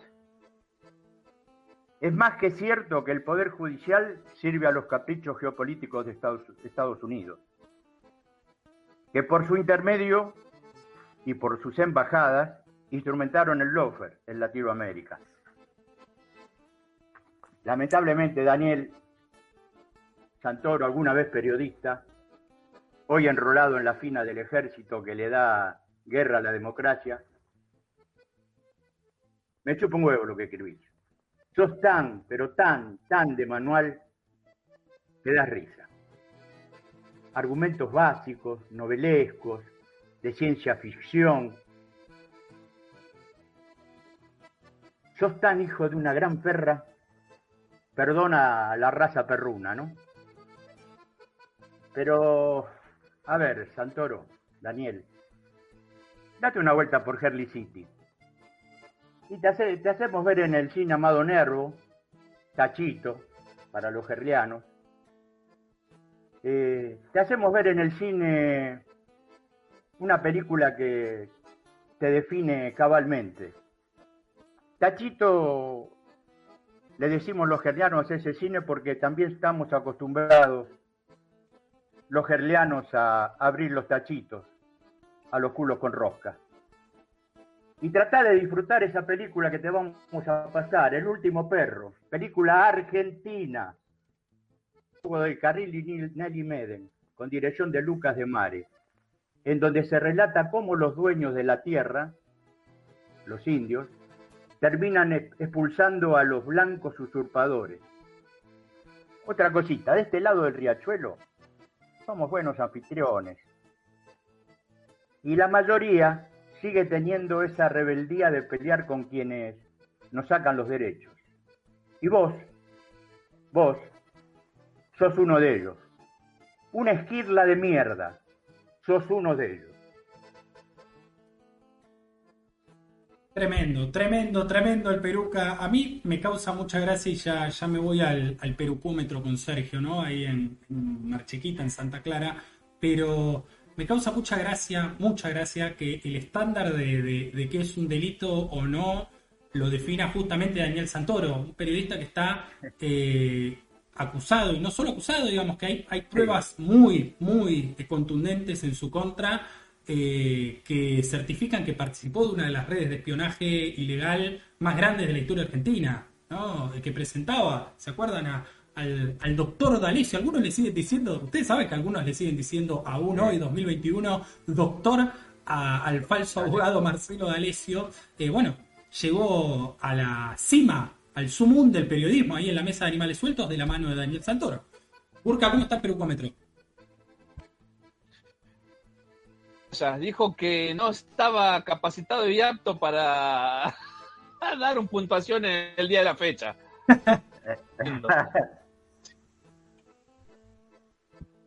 ¿Cómo, cómo no, lo, hizo pelota, no, no, no. Hoy, hoy, hoy fue una cosa personal, hoy se levantó sí. con, con Santoro entre ceja y ceja. Eh, tranquilo, Peruca, tranquilo que Santoro, pero hay muchos más hijos de puta. Sí, ya lo creo. Yo creo que tal vez llamado Nervo, ¿eh? Y te quedes con localidades agotadas. Que vengan, que vengan para Herley. Que vengan para Herley que lo vamos a atender. Y le vamos a abrir el cine que lo cerraron. Eso le iba a decir, Peruca. Sí, ese, ese, cine se cerró hace un par de años largos. Y en la en esta gestión había prometido ab abrirlo como una especie de, museo o de un lugar de recreación para la gente. Pero bueno, como todas las promesas de quedó, quedó en veremos. Así que a mí no me queda nada más que agradecerle, compañeros, por esta posibilidad que, que se le da en, en mi nombre a toda la gente que no tiene un lugar de donde, donde sacarse la mierda para afuera. Así que les agradezco y el jueves que viene nos seguiremos viendo, porque la idea es esa. La mierda que no se saca para afuera se puede ir adentro. Así que nosotros vamos a seguir sacándola para afuera. Gracias compañeros, hasta el jueves y un gran eh, abrazo y saludo a todos los que lo siguen. Gracias, Peruca. El abrazo es para usted. Lo esperamos ansiosos el próximo miércoles. Recuerde, sabemos que cada vez que cambiamos el día le generamos un, un, complejo a usted, pero quédese tranquilo que si la suerte nos acompaña, iremos con este mismo día y horario hasta fin de año por lo menos. 2028 en la Argentina, voy a hablar muy, muy, muy poco porque la verdad quiero darle centralidad a la columna de Latinoamérica el día de hoy. Voy a hablar muy poco de deportes en estos breves minutos que inician ahora.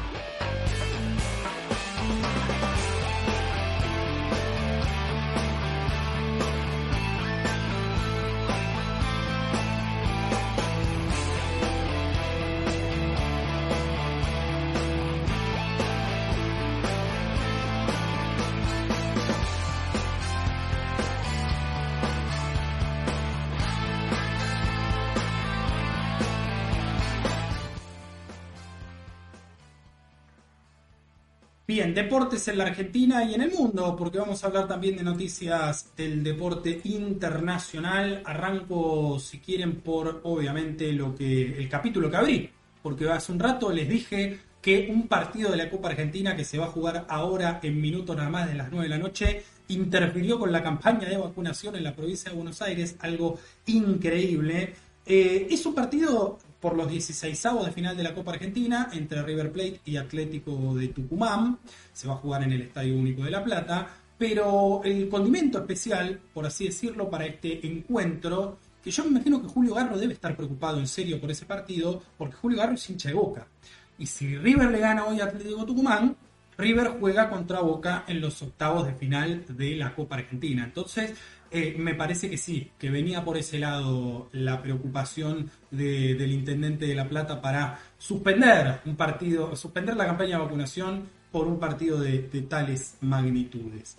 Em, se va a jugar, como les digo, a partir de las 9 de la noche, ahora un minuto nada más, el partido de eh, Copa Argentina que ya se jugó hace instantes y que terminó con victoria cordobesa por penales fue Talleres Vélez. Empataron 1 a 1 en los 90 y en los penales ganaron 3 a 1 los cordobeses, el equipo de esa provincia, con un Marcos Díaz, eh, dicen los que vieron el partido, yo no lo pude ver, muy, pero muy eh, importante a la hora de la tanda de los penales. Así que avanza Talleres en la Copa Argentina, eh, está todavía desfasado, porque hay algunos que están jugando partidos de los 16 avos todavía, otros que eh, ya jugaron sus partidos hace mucho tiempo, hace más de un mes, y esperan eh, por su rival en octavos. Siempre sucede lo mismo. Y me parece también interesante enlazarlo con el, contexto sanitario también. Recordemos que el fútbol, el fútbol, es un, un deporte como cualquiera, pero que en el caso argentino moviliza mucha infraestructura. ¿no? Hoy, digamos, el caso este de la campaña de vacunación es una, es una muestra, pero lo podemos ver, digamos, los trabajadores que se movilizan para la apertura de los estadios, para la seguridad, por más que no haya público, hay seguridad igual. Eh, la gente que trabaja, los empleados de los clubes que muchas veces acompañan a los planteles. El fútbol argentino ya por eh, agosto del año pasado había vuelto a las actividades, julio-agosto, con un protocolo eh, aceptable. Los jugadores no podían bañarse, eh, no podían hacer uso de los vestuarios, iban a entrenar en sus propios vehículos, utilizaban ropa únicamente que llevaban desde sus hogares y no que adquirían ahí en el club, digamos que el club les daba ahí la utilería funcionó, funcionó bastante bien porque, digamos, no, en ningún momento se interrumpió el fútbol argentino. Ahora, de la mano con todo el resto de las eh, flexibilizaciones de hecho que hemos visto, eh, digo, hasta el común de la ciudadanía que viajaba en transporte público sin permiso alguno, em, hemos visto que el arquero independiente, por ejemplo, Sebastián Sosa, jugó infectados el día sábado su partido, dicen que sin saberlo, dicen que sin saberlo, eh, pero tenía síntomas. ¿Ah? No tenía el, PCR hecho, o mejor dicho, tenía el que se había hecho antes, eh, horas antes y le había dado negativo, pero ya tenía síntomas. Y el protocolo indica que si tenés síntomas te tenés que aislar, porque ya parece, miren, parece una tontería tener que repetir estas cosas, pero los, los test rápidos que se hacen no siempre son efectivos. Han arrojado falsos positivos y han arrojado falsos negativos muchos, en la Argentina y en todo el mundo. Entonces, mínimamente, si tuviste algún síntoma, yo entiendo, el arquero independiente hoy por hoy, me atrevo a decir, no sé José vos qué, pensarás, pero es la figura del equipo. El otro día no tuvo una buena actuación, porque perdieron justamente con Talleres de manera estrepitosa, pero es una de sus grandes figuras. Entonces, bueno, sí, deportivamente por ahí a Falcioni no le convenía cambiar el arquero. Ahora, el saldo es que el mismo Falcioni, que desde, del recontra grupo de riesgo termine contagiado. Si nos vamos a otro caso, más grave aún, porque involucra a más personas, el plantel de gimnasia se contagiaron 15. Y si uno ve las fotos de los entrenamientos, de los partidos, ¿cómo no se van a contagiar si viajaban como viajaban en los colectivos, eh, digamos, los, los, micros privados, pero viajaban sin barbijo, algunos, abrazándose, tomando más, mira, compartiendo el mate, compartiendo el mate. Si en el vestuario, cuando después que terminaban el partido, se abrazaban, todos transpirados, digamos, con, las gotas del, sudor, de la transpiración, todos abrazados. Entonces, claro, ¿cómo no va a pasar lo que pasó ahora? No digo la suba de casos, sino la necesidad de, ante esta escalada, que es general, pero que también es particular, decidir volver a fase 1.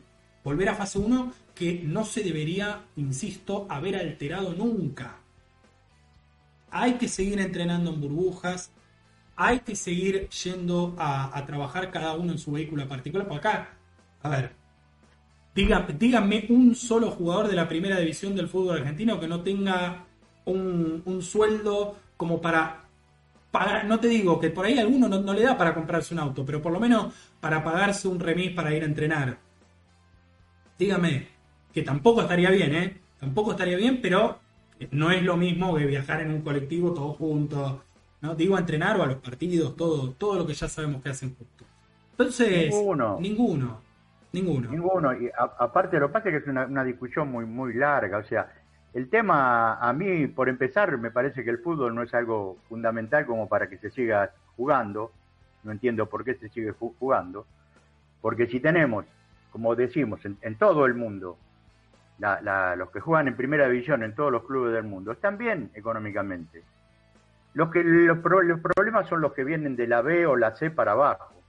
Y ahí el que tendría que meter la mano en el bolsillo para bancar como hace el gobierno cuando, acá, cuando banca a las empresas, es la FIFA, que se llena de guita con esos jugadores.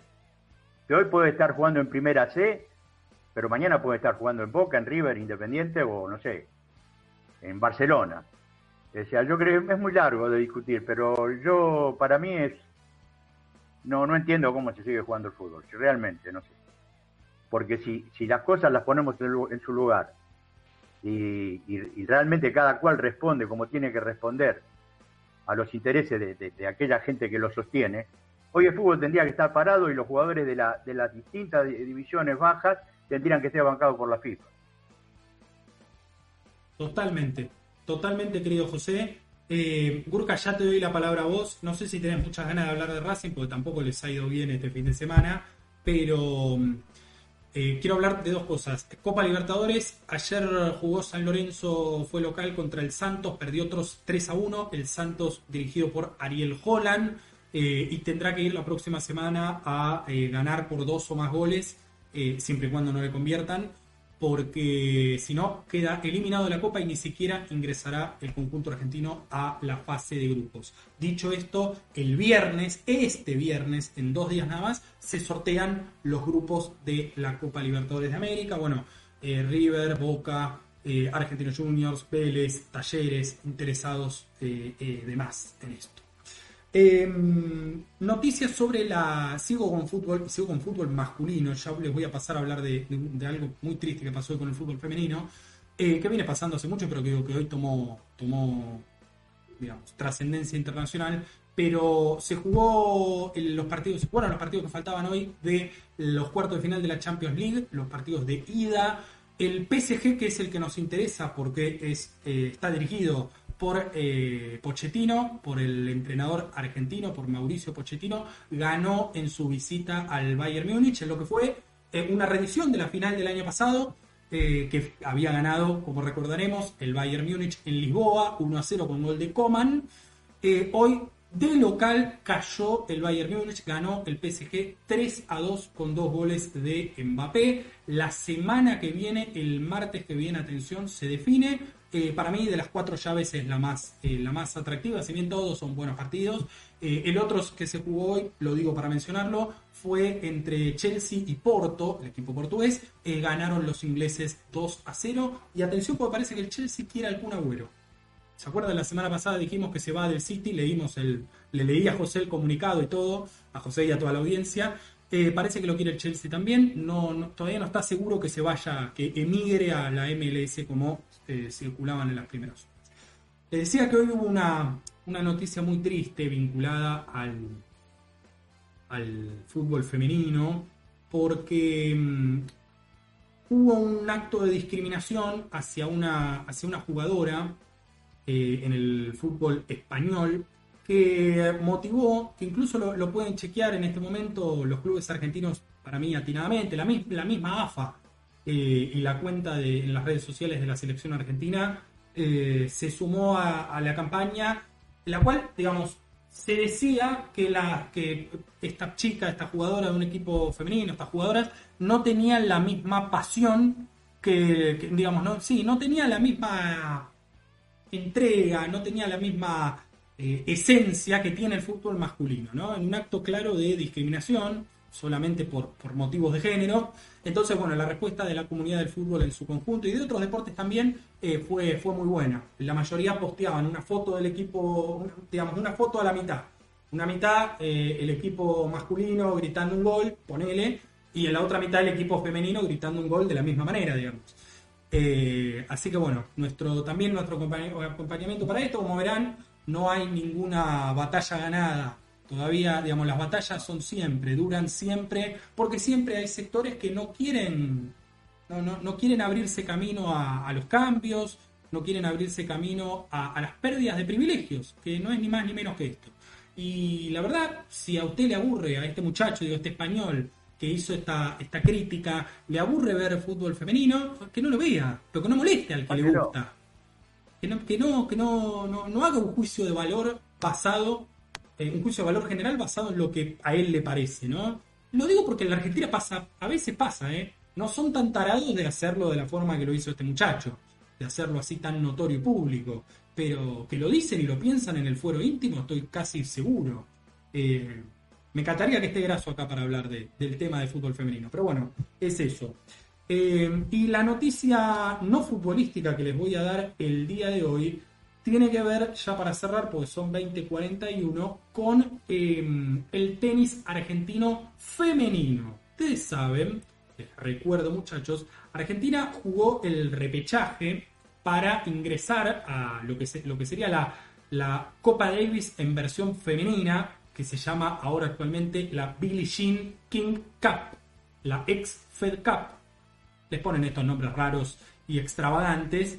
Eh, Argentina ganó la zona americana para jugar el repechaje y ahora le va a tocar jugar la última fase antes de la clasificación final al certamen contra Kazajistán. El partido, los partidos, la serie mejor dicho, se va a jugar el viernes 16 y el sábado 17. Atención porque es ahora. Eh, lo importante y la noticia para destacar, más allá de que se aproxima la fecha, es que la capitana argentina Mercedes Paz confirmó el equipo y estaba en duda la participación de Nadia Podoroska, hoy la, la gran figura que tiene el tenis femenino argentino. Bueno, finalmente quédense tranquilos muchachos, Nadia Podoroska va a estar en, Córdoba, se va a jugar el partido, ahora en minutos se los confirmo. Eh, no, o sea, no se va a jugar aquí en la capital ni en la provincia, se va a jugar en el interior. Eh, tengo entendido que era Córdoba, eh, pero quédense tranquilos porque finalmente Nadia Podoroska va a ser de la partida, va a jugar los partidos, así que mucha suerte para el equipo argentino de la Billie Jean King Cup.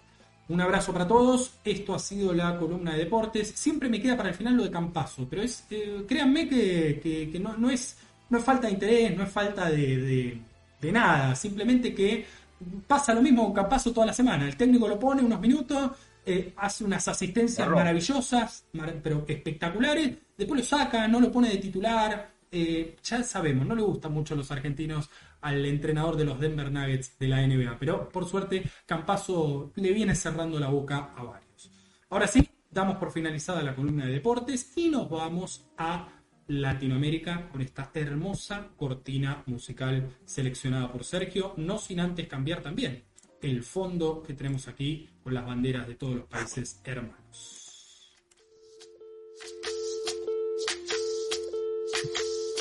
Soy, soy lo que dejaron, soy toda la sobra de lo que se robaron, un pueblo escondido en la cima, mi piel es de cuero, por eso aguanta cualquier clima, soy una fábrica de humo, mano de obra campesina para tu consumo, frente de frío en el medio del verano, el amor en los tiempos del sol que nace y el día que muere, con los mejores atardeceres, soy el desarrollo en carne viva, un discurso político sin antes de darle ingreso a Sergio, confirmo lo que les había dicho antes. La serie entre Argentina y Kazajistán se juega en el Córdoba Lawn Tennis Club.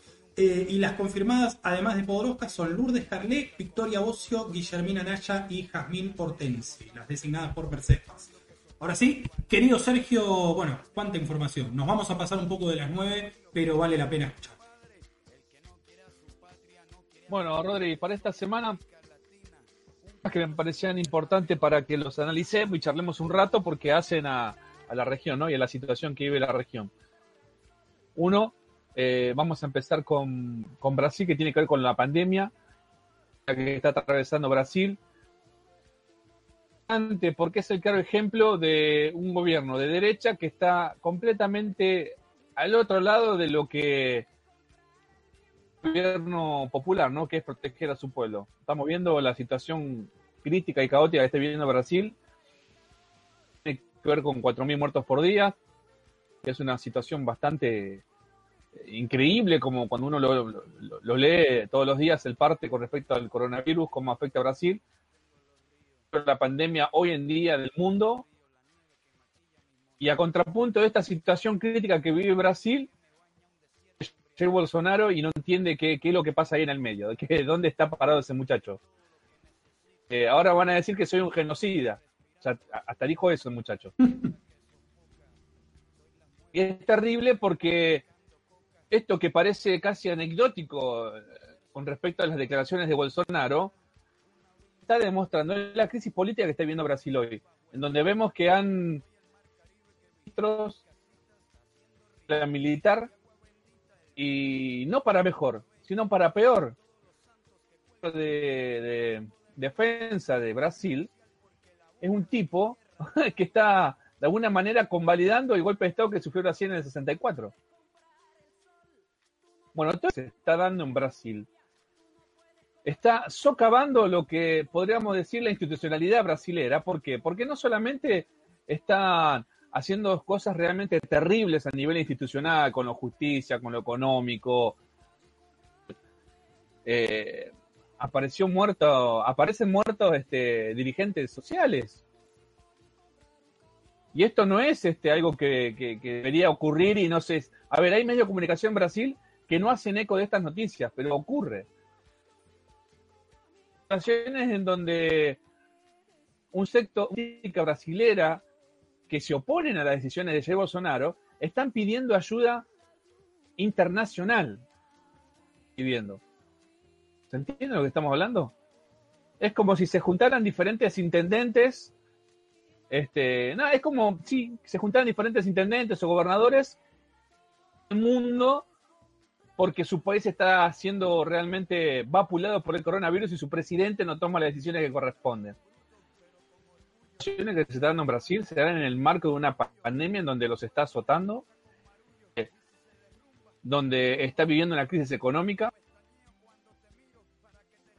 Este, hay una situación bastante compleja con la justicia, donde vemos un juez que presenta un amparo para que se abran las iglesias, eh, jueces que están negociando a ver cómo pueden hacer para poder negociar con Lula y no quedar manchados porque, porque se está viendo que en diferentes encuestas que se están dando en Brasil, lo están, está figurando Lula con mucha imagen positiva.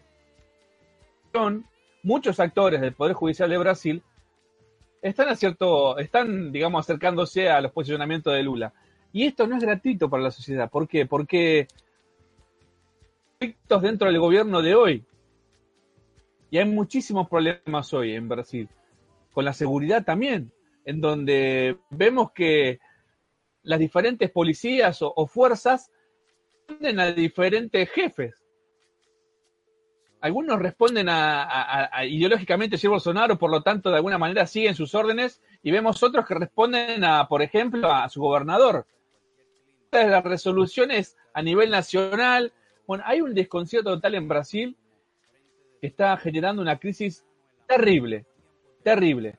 No sé cómo, cómo, cómo, qué futuro le espera a Brasil con esto que está sucediendo porque es gravísimo. A ver, la danza de nombres para suceder a Jair Bolsonaro ya está dando vueltas hace un par de meses. Uno de ellos, bien posicionado para ocupar, digamos, el espacio político que ocupa Jair Bolsonaro, tiene que ver con el ministro de, de Salud que, de, el primero que tuvo y que renunció o que hizo echarse Bolsonaro. Cuenta con una imagen positiva muy alta y hoy en día, hoy critica a Bolsonaro por cómo lleva adelante la pandemia. Ahora que son un montón de, situaciones complejas, eh, donde no sabemos quién, para quién el lado va, Bueno, todo esto se está dando en este mismo instante en Brasil, lo cual genera un desconcierto total en la población. Porque no, no solamente tiene el pueblo brasileño tiene que lidiar con la crisis sanitaria, tiene que lidiar con la crisis institucional, tiene que lidiar con la crisis social que hoy está viviendo Brasil, con la crisis económica que está viviendo Brasil, y tiene que lidiar con un presidente que a pesar de las situaciones extremas que está viviendo hoy Brasil, se da el tupe de hacer chistes y comentarios desafortunados en los medios de comunicación.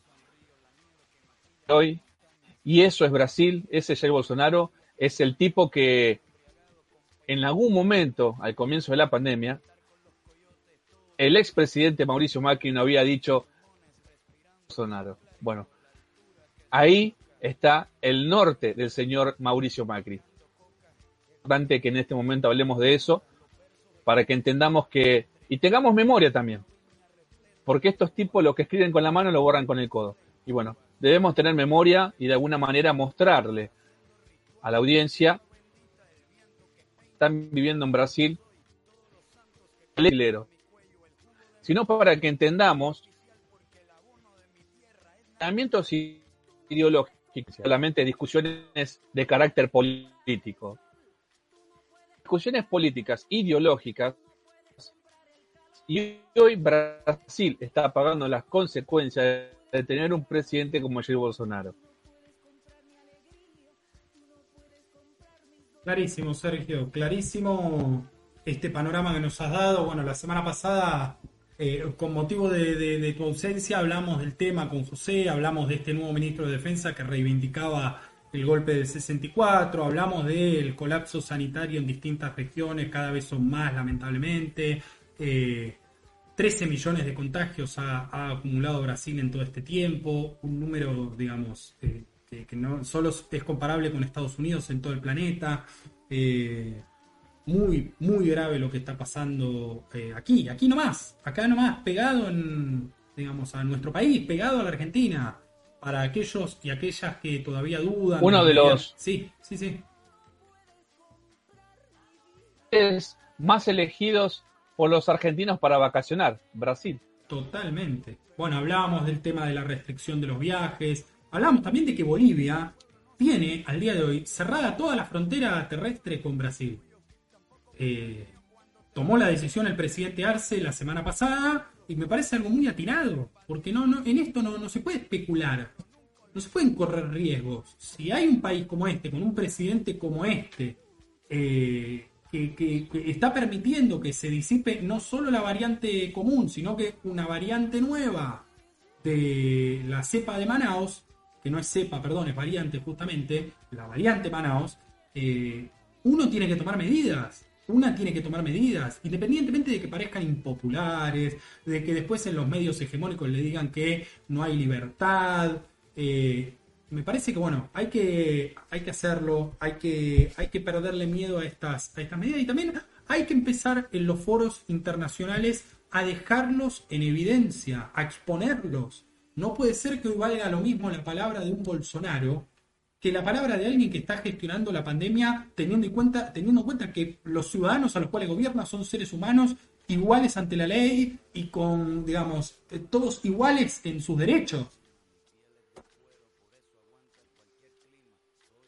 Exactamente, por eso me parece que los espacios en donde se puedan de alguna manera eh, tener memoria de las palabras que usan estos presidentes. A ver, otro ejemplo claro de, la situación, a ver, que a veces se van de boca estos tipos y después no pueden gestionar correctamente. Un claro ejemplo de eso también no solamente fue Piñera en un, un momento, hoy es la calle Pou. La pandemia hablando de Argentina como que ellos no van a restringir las libertades. Pou, lamentablemente por el pueblo uruguayo, le tuvo que tragar sus palabras porque el nivel de contagio y de muerte hubo unos días donde fue muy grave y hoy todavía está en peligro Uruguay. Es importante que estos espacios donde podamos seguir eh, hablando de la región son importantes para sostenerlos, por eso, no porque eh, no son circunstancias particulares de cada país, se dan en el marco de un momento político histórico. A ver, la calle Pou gana en una situación en donde tenemos, tenía un, o sea, hay como de alguna manera cierto apoyo desde Chile, tenía Brasil ahí también gestionando, lo tenés a Luis Almagro eh, trabajando en la OEA y apuntando todos los cañones a, convierta en la derecha mansa y, traidora que necesitaba el norte. Entonces es complejo la situación. Por eso me parece que cuando yo toco estos temas y hablo de Brasil y de las malas decisiones y de las cosas que no lo hago en el sentido de eh, ponerme en un lugar donde mira lo que hace y señalar con el dedo. No, no, no.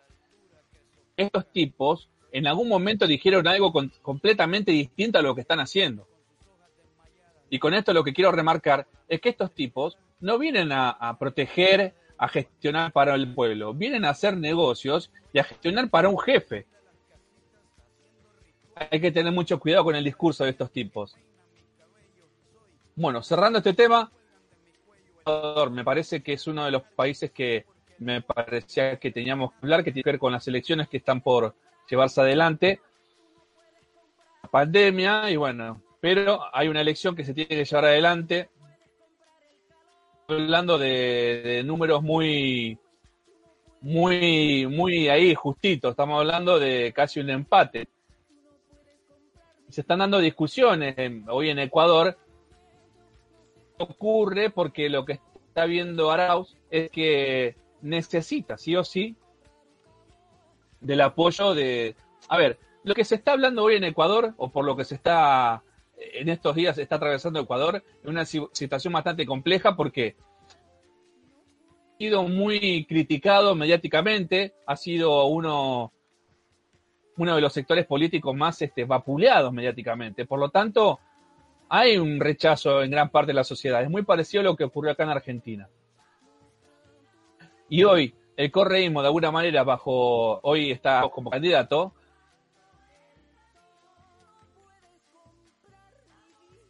hacer un, frente, digamos, formalizado, sino está armando un frente, está intentando armar un frente de dicho, no de hecho. Por ejemplo, ya tenemos al el presidente de la CONAI, que escribió un documento en donde dice que deja como la libertad ideológica del voto. Pero por otro lado, en una charla, habla de su posibilidad de apoyar a Arauz. Del otro lado tenemos a Lazo, que es un banquero. Un tipo que en el 2020 ganó más de 20 millones de dólares con algunos negocios medio turbios. Y sin embargo el tipo está ahí voto a voto con Arauz. Estas son las encuestas, muchachos. Pensemos que las encuestas últimamente no la están pegando. Pero este, tenemos que tenerlas ahí, tener cuidado y caminar con pie de plomo. Porque si se da esta situación en Ecuador, donde puede volver un gobierno como el de Arauz, se supone que bajo, a ver, algunos lineamientos que, que, tiene Correa, Moreno, eh, por eso digo atenti, eh, Atenti. Pero se supone que va a ser un gobierno de carácter popular. ¿Qué quiere decir en Ecuador? Pero para ser un poco más amplio, un gobierno de carácter popular. Y es importante que, que esto ocurra porque estamos hablando de importantes para la región. México, Ecuador, Bolivia, Argentina y por qué no en un futuro pensar en Brasil que, se quiere conformar a partir de esa unión que, se ha formalizado, no solamente en el discurso, sino también en el hecho, entre el presidente de México y el presidente de Argentina, empieza a dar algunos efectos, me parece, y es importante. Necesita de estos gobiernos populares. Que los gobiernos conservadores y de derecha en la región, lo único que han sabido hacer en estos últimos años es negocios y empobrecer más al pueblo. Me parece que la CONAI atinadamente de alguna manera deja la libertad de voto ideológico, pero entiende que el, voto tiene que ir al lado del correísmo, más allá de las críticas que ha hecho la CONAI al correísmo, ¿no? Totalmente, totalmente, pone muy claro el panorama, muy claro en tu exposición. Sabemos muy bien que hasta el domingo no sabremos, el, domingo a la noche, como dice Pedro Brigger, seremos todos más inteligentes porque tendremos los resultados, pero es cierto lo que vos marcás. Al menos en la previa las encuestas hablan de, una, de, una, de un empate técnico, de, algo muy parejo, eh, lo cual es preocupante. Insisto, lo cual es preocupante porque a esta altura me parece, y, con las pruebas que se han visto en América Latina en su conjunto, y bueno, con la prueba que tienen los, ecuatorianos hoy en día con el gobierno de Lenin Moreno, que todavía eh, más de la mitad de los que vayan a votar considere o pueda considerar que Guillermo Lazo, recordemos, eh, dueño del Banco de Guayaquil, uno de los bancos más importantes de América Latina, eh, puede ser un gobierno aceptable, qué sé yo, me, genera, la verdad, mucha, mucha tristeza, porque, insisto, no solo en su país tienen una prueba de lo mal que hacen las políticas neoliberales, sino también en toda la región. vos hablaste de la calle Pou, hablaste de Piñera, hablamos de Mauricio Macri largo y tendido, vamos a seguir hablando mucho más, de Bolsonaro, eh, qué sé yo. Em, yo creo que esto que estás planteando vos con respecto a, a Lazo, que, que teniendo, digamos, todo, a ver, el que lo va a votar a Lazo sabe a quién está votando. No está votando a un Menem que vino disfrazado de caudillo y después traiciona al pueblo. Está votando a Lazo, ¿no? Y sabe a quién está votando. O a un Lenin Moreno. ¿Cómo? No está votando un Menem o a un Lenin Moreno. Acordate que Lenin Moreno llegó de la mano de Correa. Exactamente. Exactamente. Está votando a un tipo que sabe quién es, sabe los negocios que tiene y sabe a qué se dedicó toda su vida. Pero me parece que en esta situación que se da, donde hay una paridad, o sea, que, hay empate, en donde estamos hablando de un 49, un 50% y estamos ahí, lo que queda bien claro y queda demostrado es el poder que genera sentido común que tienen los medios de comunicación. No hay otra, otra excusa del por qué estos tipos llegan al poder, popularidad. No podemos decir que, nos traicionaron como lo hizo, por ejemplo, Lenin Moreno en su momento. por ejemplo, en Macri, solamente pudo ser presidente por el apoyo de los medios de comunicación judicial. Y bueno, lo mismo en Ecuador. Que un banquero de estas características, eh, conservador como dice que es, y tiene ese si ese apoyo popular solamente lo puede tener por el apoyo mediático que posee y que compra. Que es muy importante discutir estas cuestiones que tienen que ver con los medios de comunicación y la justicia. Bien hablamos hoy al principio y que atraviesa todos los aspectos. Porque el lawfare no tiene que ver con una discusión entre políticos. El lawfare es una herramienta que se utiliza para someter al pueblo y se somete al pueblo económicamente, sanitariamente, ideológicamente, políticamente. Se somete al pueblo con. Por eso me parece que seguir hablando de estas situaciones es muy importante para la región porque son a la derecha, el norte y los conservadores para seguir sometiendo al pueblo trabajador en la región. Clarísimo, Sergio, como, como te digo, y mm, me permito agregar dos cositas más de la actualidad de dos países eh, hermanos de la región, porque también tiene que ver con todo esto que, que estamos hablando. El domingo, además de Ecuador, en su balotaje ya definitivo, irá a las urnas Perú. ¿No? Un país que eh, venimos hablando y nos venimos contando hace, hace mucho tiempo, hace muchos meses, hablamos durante prácticamente todo el año pasado, que está inmerso en una crisis política, una crisis de representación eh, inédita en su historia. Eh, y eso genera... 18 candidatos. Sí, sí, sí, sí, 18 candidatos, pero... 18. ¿Eh? ¿Cómo?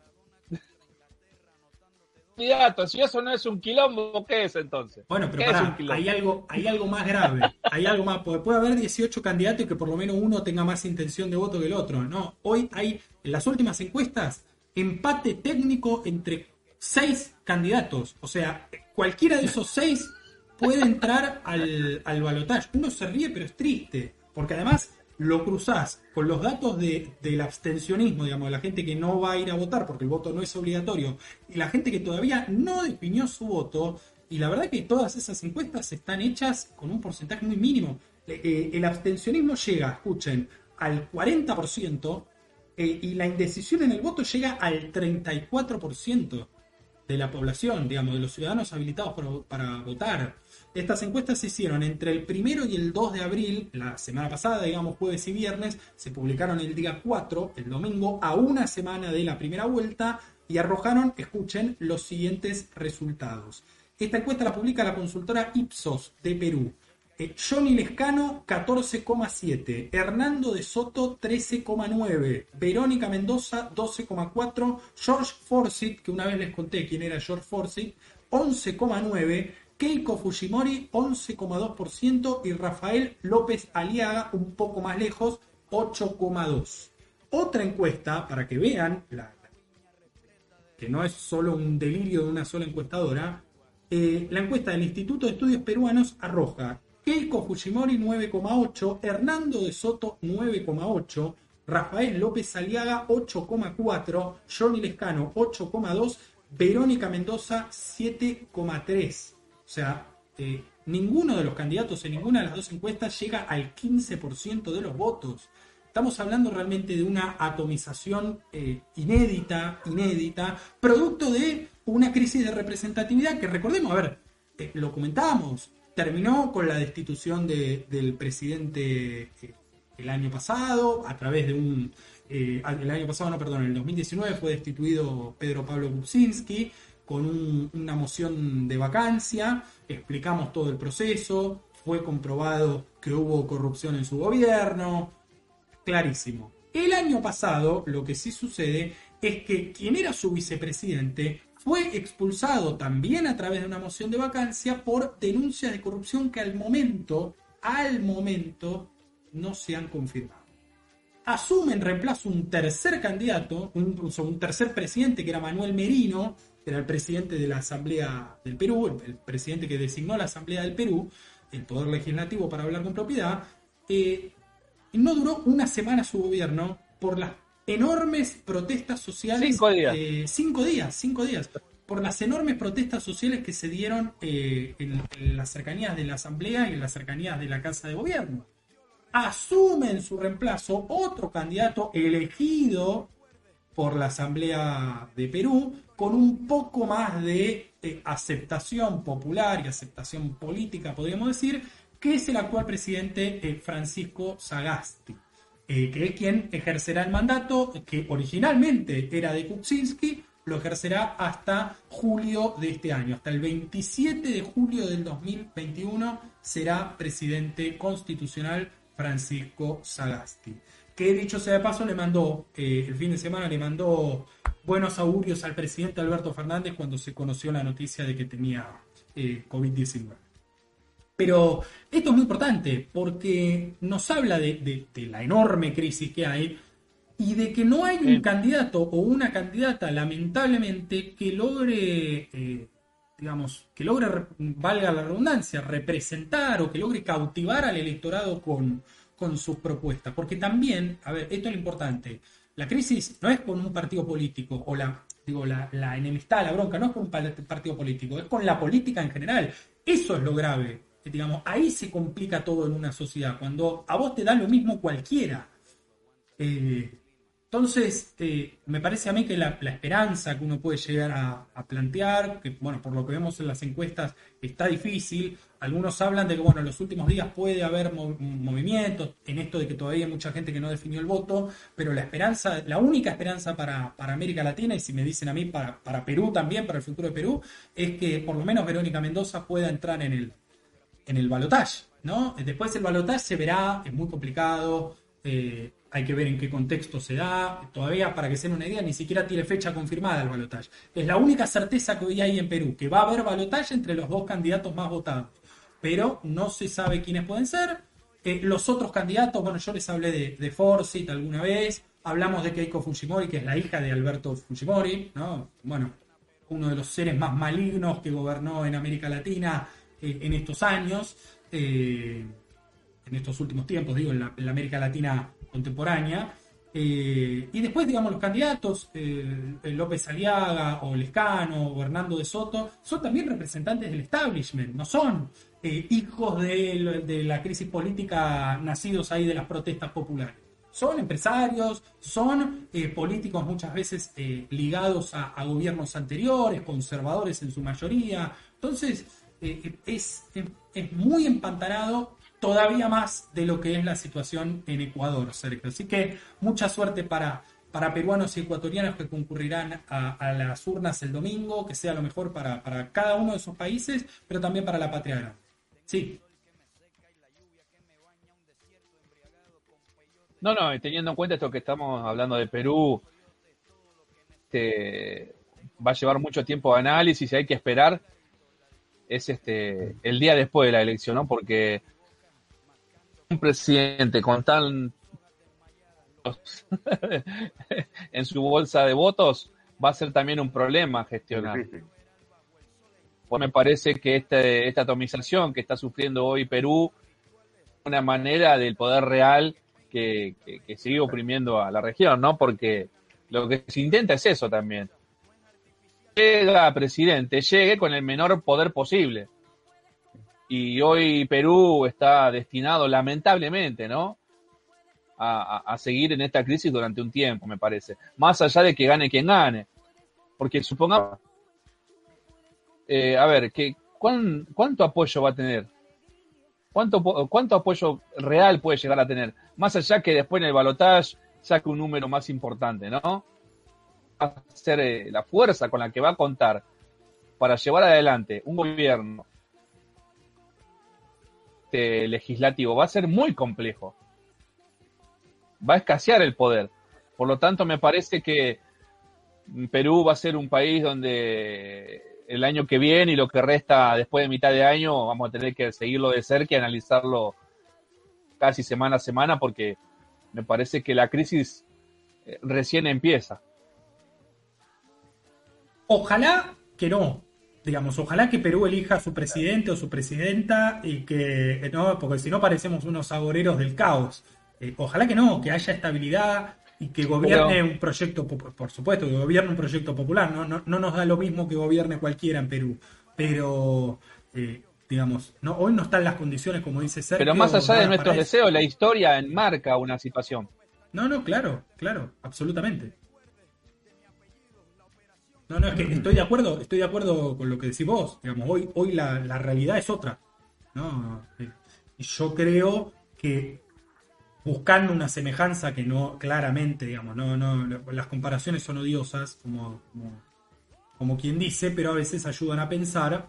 Eh, si lo comparamos con algo similar aquí en la Argentina, bueno, podríamos hablar de lo que sucedió con Kirchner en el 2003, que ganó con el 22% de los votos, y que luego, a ver, nadie daba dos pesos por Kirchner hasta incluso gente que lo votó no lo conocía, no sabía de digamos, el, gobierno que había hecho en Santa Cruz. Se tuvo que ganar ese electorado a fuerza de acuerdos políticos, por supuesto, pero también a fuerza de, las medidas que fue tomando y que fueron eh, cautivando a la sociedad y dándose cuenta de, bueno, finalmente había un, dirigente político, una fuerza política que en lugar de oprimirlos cada día más, bueno, era consciente de la crisis 2001-2002 que heredó y que, bueno, tomó medidas para, paliarla. Me parece que, digamos, en un eventual gobierno, digamos, ya hablando y haciendo futurología de, Verónica Mendoza, tendría que haber eh, medidas de esas características, ¿no? Eh, digo, incentivos a, las personas que han, que han eh, perdido, porque además esto se combina no solo con una crisis de representación política propia del país, sino también con una crisis internacional y global sanitaria. Que ha generado, en el caso de Perú, como también en todos los países del mundo, que haya emprendimientos pequeños que han cerrado, eh, un aumento de la pobreza. Bueno, todo esto, hay, digamos, para quien no conoce las la propuestas, quien no conoce la plataforma de gobierno, bueno, Verónica, Verónica Mendoza no solo que lo propone, sino que también lo expone en los distintos debates, en las distintas entrevistas que está dando que viene dando en estas últimas horas. Así que yo creo hay una esperanza, hay una esperanza en todo este quilombo de que por lo menos ingrese al balotaje y, ahí, bueno, será otro camino, como dice Eh, mucha suerte, insisto, para... Va a ser clave. Sí. Que va a ser clave en el caso de que llegue alguien al gobierno de Perú. Va a ser clave lo que ocurre en la región y el apoyo que encuentra en la región. Claro. Para poder lograr, digamos, algún tipo de direccionamiento en, sus políticas públicas dentro de Perú. Se vaya dando porque a ver, lo que ocurre en Ecuador, lo que ocurrió en Bolivia, lo que ocurrió en Argentina, México, posible candidatura de Lula da Silva, todo esto de alguna manera puede llegar a abrazar, digamos, algún movimiento popular en Perú. Por eso el apoyo que pueda conseguir este, en el caso, ¿no? En el deseo nuestro de que llegue Mendoza, lo abrace, digamos, una región estamos describiendo, ¿no? Imagínense una Mendoza en Perú con un Macri en Argentina, con un Lacalle Pou, con un Bolsonaro en el tope de, de imagen positiva, eh, con Lenin, eh, iba a ser imposible. Yo creo que las esperanzas de Mendoza, si llega a gobierno, por, por la región, me parece a mí. Totalmente, Sergio, totalmente. Eh, Dicho esto, bueno, me parece también bueno agregar que, así como lo hizo Arau previamente, eh, Mendoza se comunicó con Alberto Fernández eh, y mm, lo han expuesto, digamos, públicamente, no, no, no, es ningún secreto a voces, lo han dicho en entrevistas. Eh, Alberto Fernández les garantizó también provisión de vacunas. Así que bueno, me parece ya hay eh, por lo menos, de hecho, ya hay un compromiso para volver a, organizar un, movimiento regional, un proyecto regional que, nos hermane como pueblos, ¿no? Como pueblos que tienen un, contexto bastante similar. Eh, y como decíamos con José la semana pasada, si uno toma en, cuenta, toma en cuenta lo que sucede con, con Bolsonaro en Brasil y con las encuestas para 2022, bueno, qué, impactante políticamente sería una región en donde Lula sea el presidente de Brasil, eh, López Obrador esté en México y eh, aquí en la Argentina Alberto Fernández y Cristina Fernández de Kirchner. Qué, qué, qué, impensado hace algunos meses, años eh, en esta región. Así que bueno, nada, ojalá que así sea. 21 a 17 en la Argentina pasados del tiempo. Me queda simplemente hablar un poco de Chile que Chile también iba a ir a las urnas este sábado y domingo, se iba a votar en dos días por la magnitud y por la cantidad de, cargos a elegir. Eh, la elección que más llamaba la atención era la de los eh, convencionales constituyentes. Recordemos que Chile votó por una nueva constitución. Iba a elegir a sus representantes este sábado y domingo para que conformen esta, esta convención y redacten la nueva Carta Magna. Eh, junto con las elecciones a gobernadores, alcaldes, elecciones regionales. Iban a ser todas este fin de semana. Por el contexto sanitario, Piñera envió al Congreso un proyecto para eh, postergarlas. Finalmente tuvo el acompañamiento. Eh, yo confieso que no, no pensé que iba a ser así, pero tuvo el acompañamiento y se realizarán el día 15 y 16 de mayo. Es un poquito más de un mes la postergación para estas elecciones también muy importantes en Chile porque, porque, y los dejo con esta, Sergio seguro con el correr de las semanas nos va a ir desandando, eh, este año también hay elecciones en el mes de noviembre presidenciales en Chile. Y si ustedes ven las encuestas, hoy el candidato, se, me caen, si no conocen el dato, se me caen de culo acá, eh, los dos. Hoy el candidato, en no es en una, en todas las encuestas que mayor intención de voto tiene, es Daniel Jadwe. Daniel Jadwe es el alcalde de Recoleta, un municipio, digamos, un, una ciudad chilena eh, con un nivel adquisitivo general bastante bueno. Pero el detalle de Daniel Jadwe es que es la máxima figura, ¿saben de qué partido? Se me caen, ¿eh? Se me caen de culo los dos. A ver, Sergio capaz que la sabe. Decilo. Dilo. No, decilo vos, decilo vos. Del Partido Comunista. O sea que hoy el, candidato con mayor intención de voto es la máxima figura del Partido Comunista. Chile. Les estoy hablando de Chile. Eh, nada, ojalá, ojalá. La verdad que uno lo escucha más allá de, Es una tontería. Nosotros, de hecho, entrevistamos a.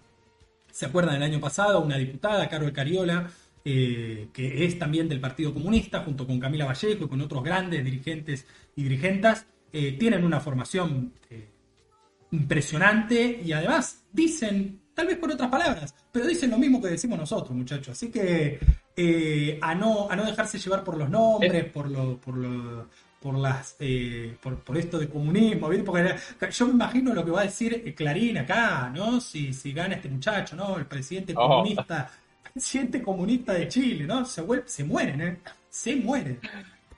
Eh, pero bueno, nos vamos, nos vamos con esta noticia, chicos.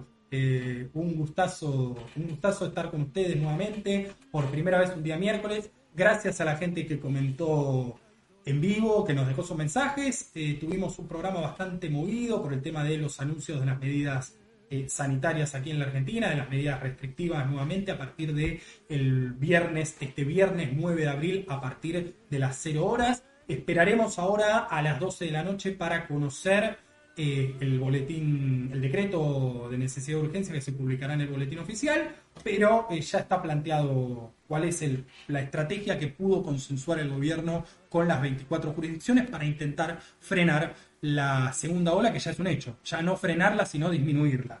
Eh, un gusto, muchachos. Sergio, empiezo saludándote a vos. A mí me preocupa.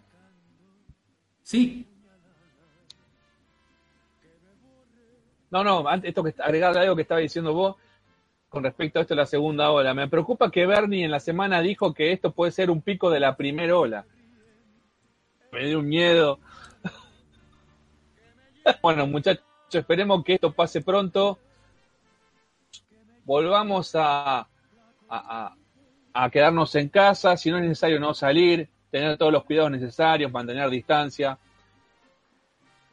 Ah, muchachos, mejor quedarse en casa tranquilo con la familia que estar solos en una terapia o en una sala de emergencia aislados. Ténganlo en cuenta eso porque a ver, comparemos esas situaciones porque es lo que ocurre, muchachos. Así que hasta la semana que viene a todos. Esperemos eh, nuevamente el miércoles. Y bueno, muchachos, les mando un abrazo y gracias por el aguante en estos 15 días.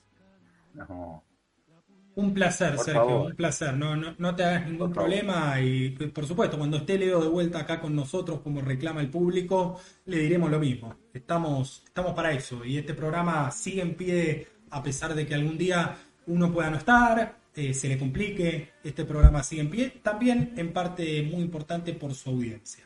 José querido, eh, adiós hasta el, miércoles que viene. Bueno, este, adiós. Antes de despedirme quería, siguiendo un poco el, camino del de Gurka, algún tipo de recomendación para todas aquellas personas que han estado sin las medidas de protección personal adecuadas, a menos de dos metros de distancia, de un caso confirmado durante 15 minutos o más, se recomienda aislarse. Que también se considera contacto estrecho compartir habitación, baño o cocina. Los mismos deben cumplir 14 días de aislamiento preventivo aunque no tengan síntomas. Dicho esto, esperemos que del otro lado nos hayan escuchado mucha gente. Eh, gracias compañeros por dar siempre esta oportunidad tan linda de estar juntos y de, estar juntos con los que nos siguen del otro lado. Eh, agradecer a mi familia por el que la, aguante. Y bueno, será hasta el próximo jueves. Esperemos con mejores noticias. Claro que sí, querido José. Eh, te ha visto que tus declaraciones sobre el tema del, chumbo ahí, de la amenaza con el chumbo, eh, fueron repudiadas por, por, el, por, la gente en las redes sociales, te aviso. para, para eso estamos. Pero, Pero, no, no, más allá de este chascarrillo, pensar también, bueno, es muy claro el mensaje, muy claro el mensaje. De hecho, una infidencia. Eh, el expresidente de la República Argentina, Mauricio Macri, está en este momento aislado por haber sido caso, eh, contacto estrecho por más de 15 minutos de un caso confirmado. Eh, que es Alex Campbell, este hombre que era tan, tan importante en el gobierno de María Eugenia Vidal, en la provincia de Buenos Aires, hombre de la zona norte. Si estoy, diputado provincial fue el cargo que detentó. Pero hay que seguir cuidándose. No, no hay, la verdad que no hay otra solución. Yo sé que genera, volvemos a lo mismo, genera bronca, uno quiere salir, uno quiere poder ver a sus seres queridos, a sus amigos, a sus familiares, pero esto no es un chiste. Ya está, ya en la época, digamos, en la cual se pudo hacer una pausa, tampoco, digamos, no, no, estaba autorizada y no, no, era una flexibilización de hecho, pero la época en la que bajaron los contagios ya pasó.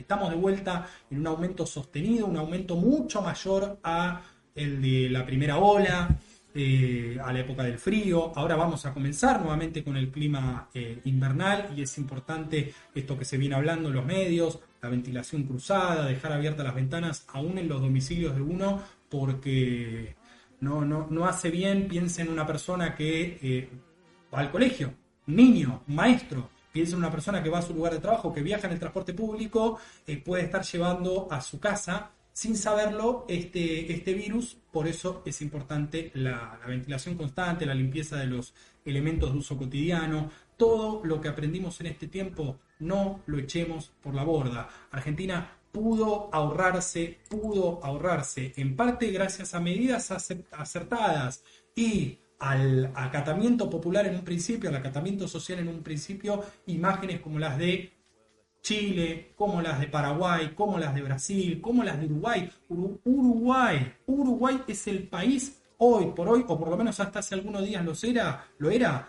el país con más casos por millón de habitantes del mundo. Del mundo. Uruguay, ese país que era citado como el ejemplo latinoamericano. Eh, y esto no lo digo yo, lo dice eh, la Organización Mundial de la Salud, digamos, lo, dicen los casos eh, comparados que se han estudiado en estos días. Eh, no jodamos, no jodamos, hagamos las cosas bien. Son tres semanas, son tres semanas de guardarnos, son tres semanas de evitar hacer cosas innecesarias, son tres semanas para el gobierno de mucho control. Insisto con esto, ninguna medida funciona si no se articula correctamente con, los, con las 24 jurisdicciones y eso redunda en un control eh, efectivo y, eficiente porque no es un chiste. Esto no es un chiste. Compañeros, compañeras, gracias. Argentinos, argentinas, gracias por estar del otro lado. También a, los compatriotas de la patria grande que escuchan este programa, ya sea en vivo o grabado. Un gran abrazo, como dije, a cuidarse y en lo regional a mucha suerte para, para los ecuatorianos y las peruanas y los peruanos que irán a, votar este domingo. Un abrazo, cuídense, nos volvemos a encontrar el próximo miércoles de 19 a 21 en este nuevo día en AFK desde casa. Chao, queremos.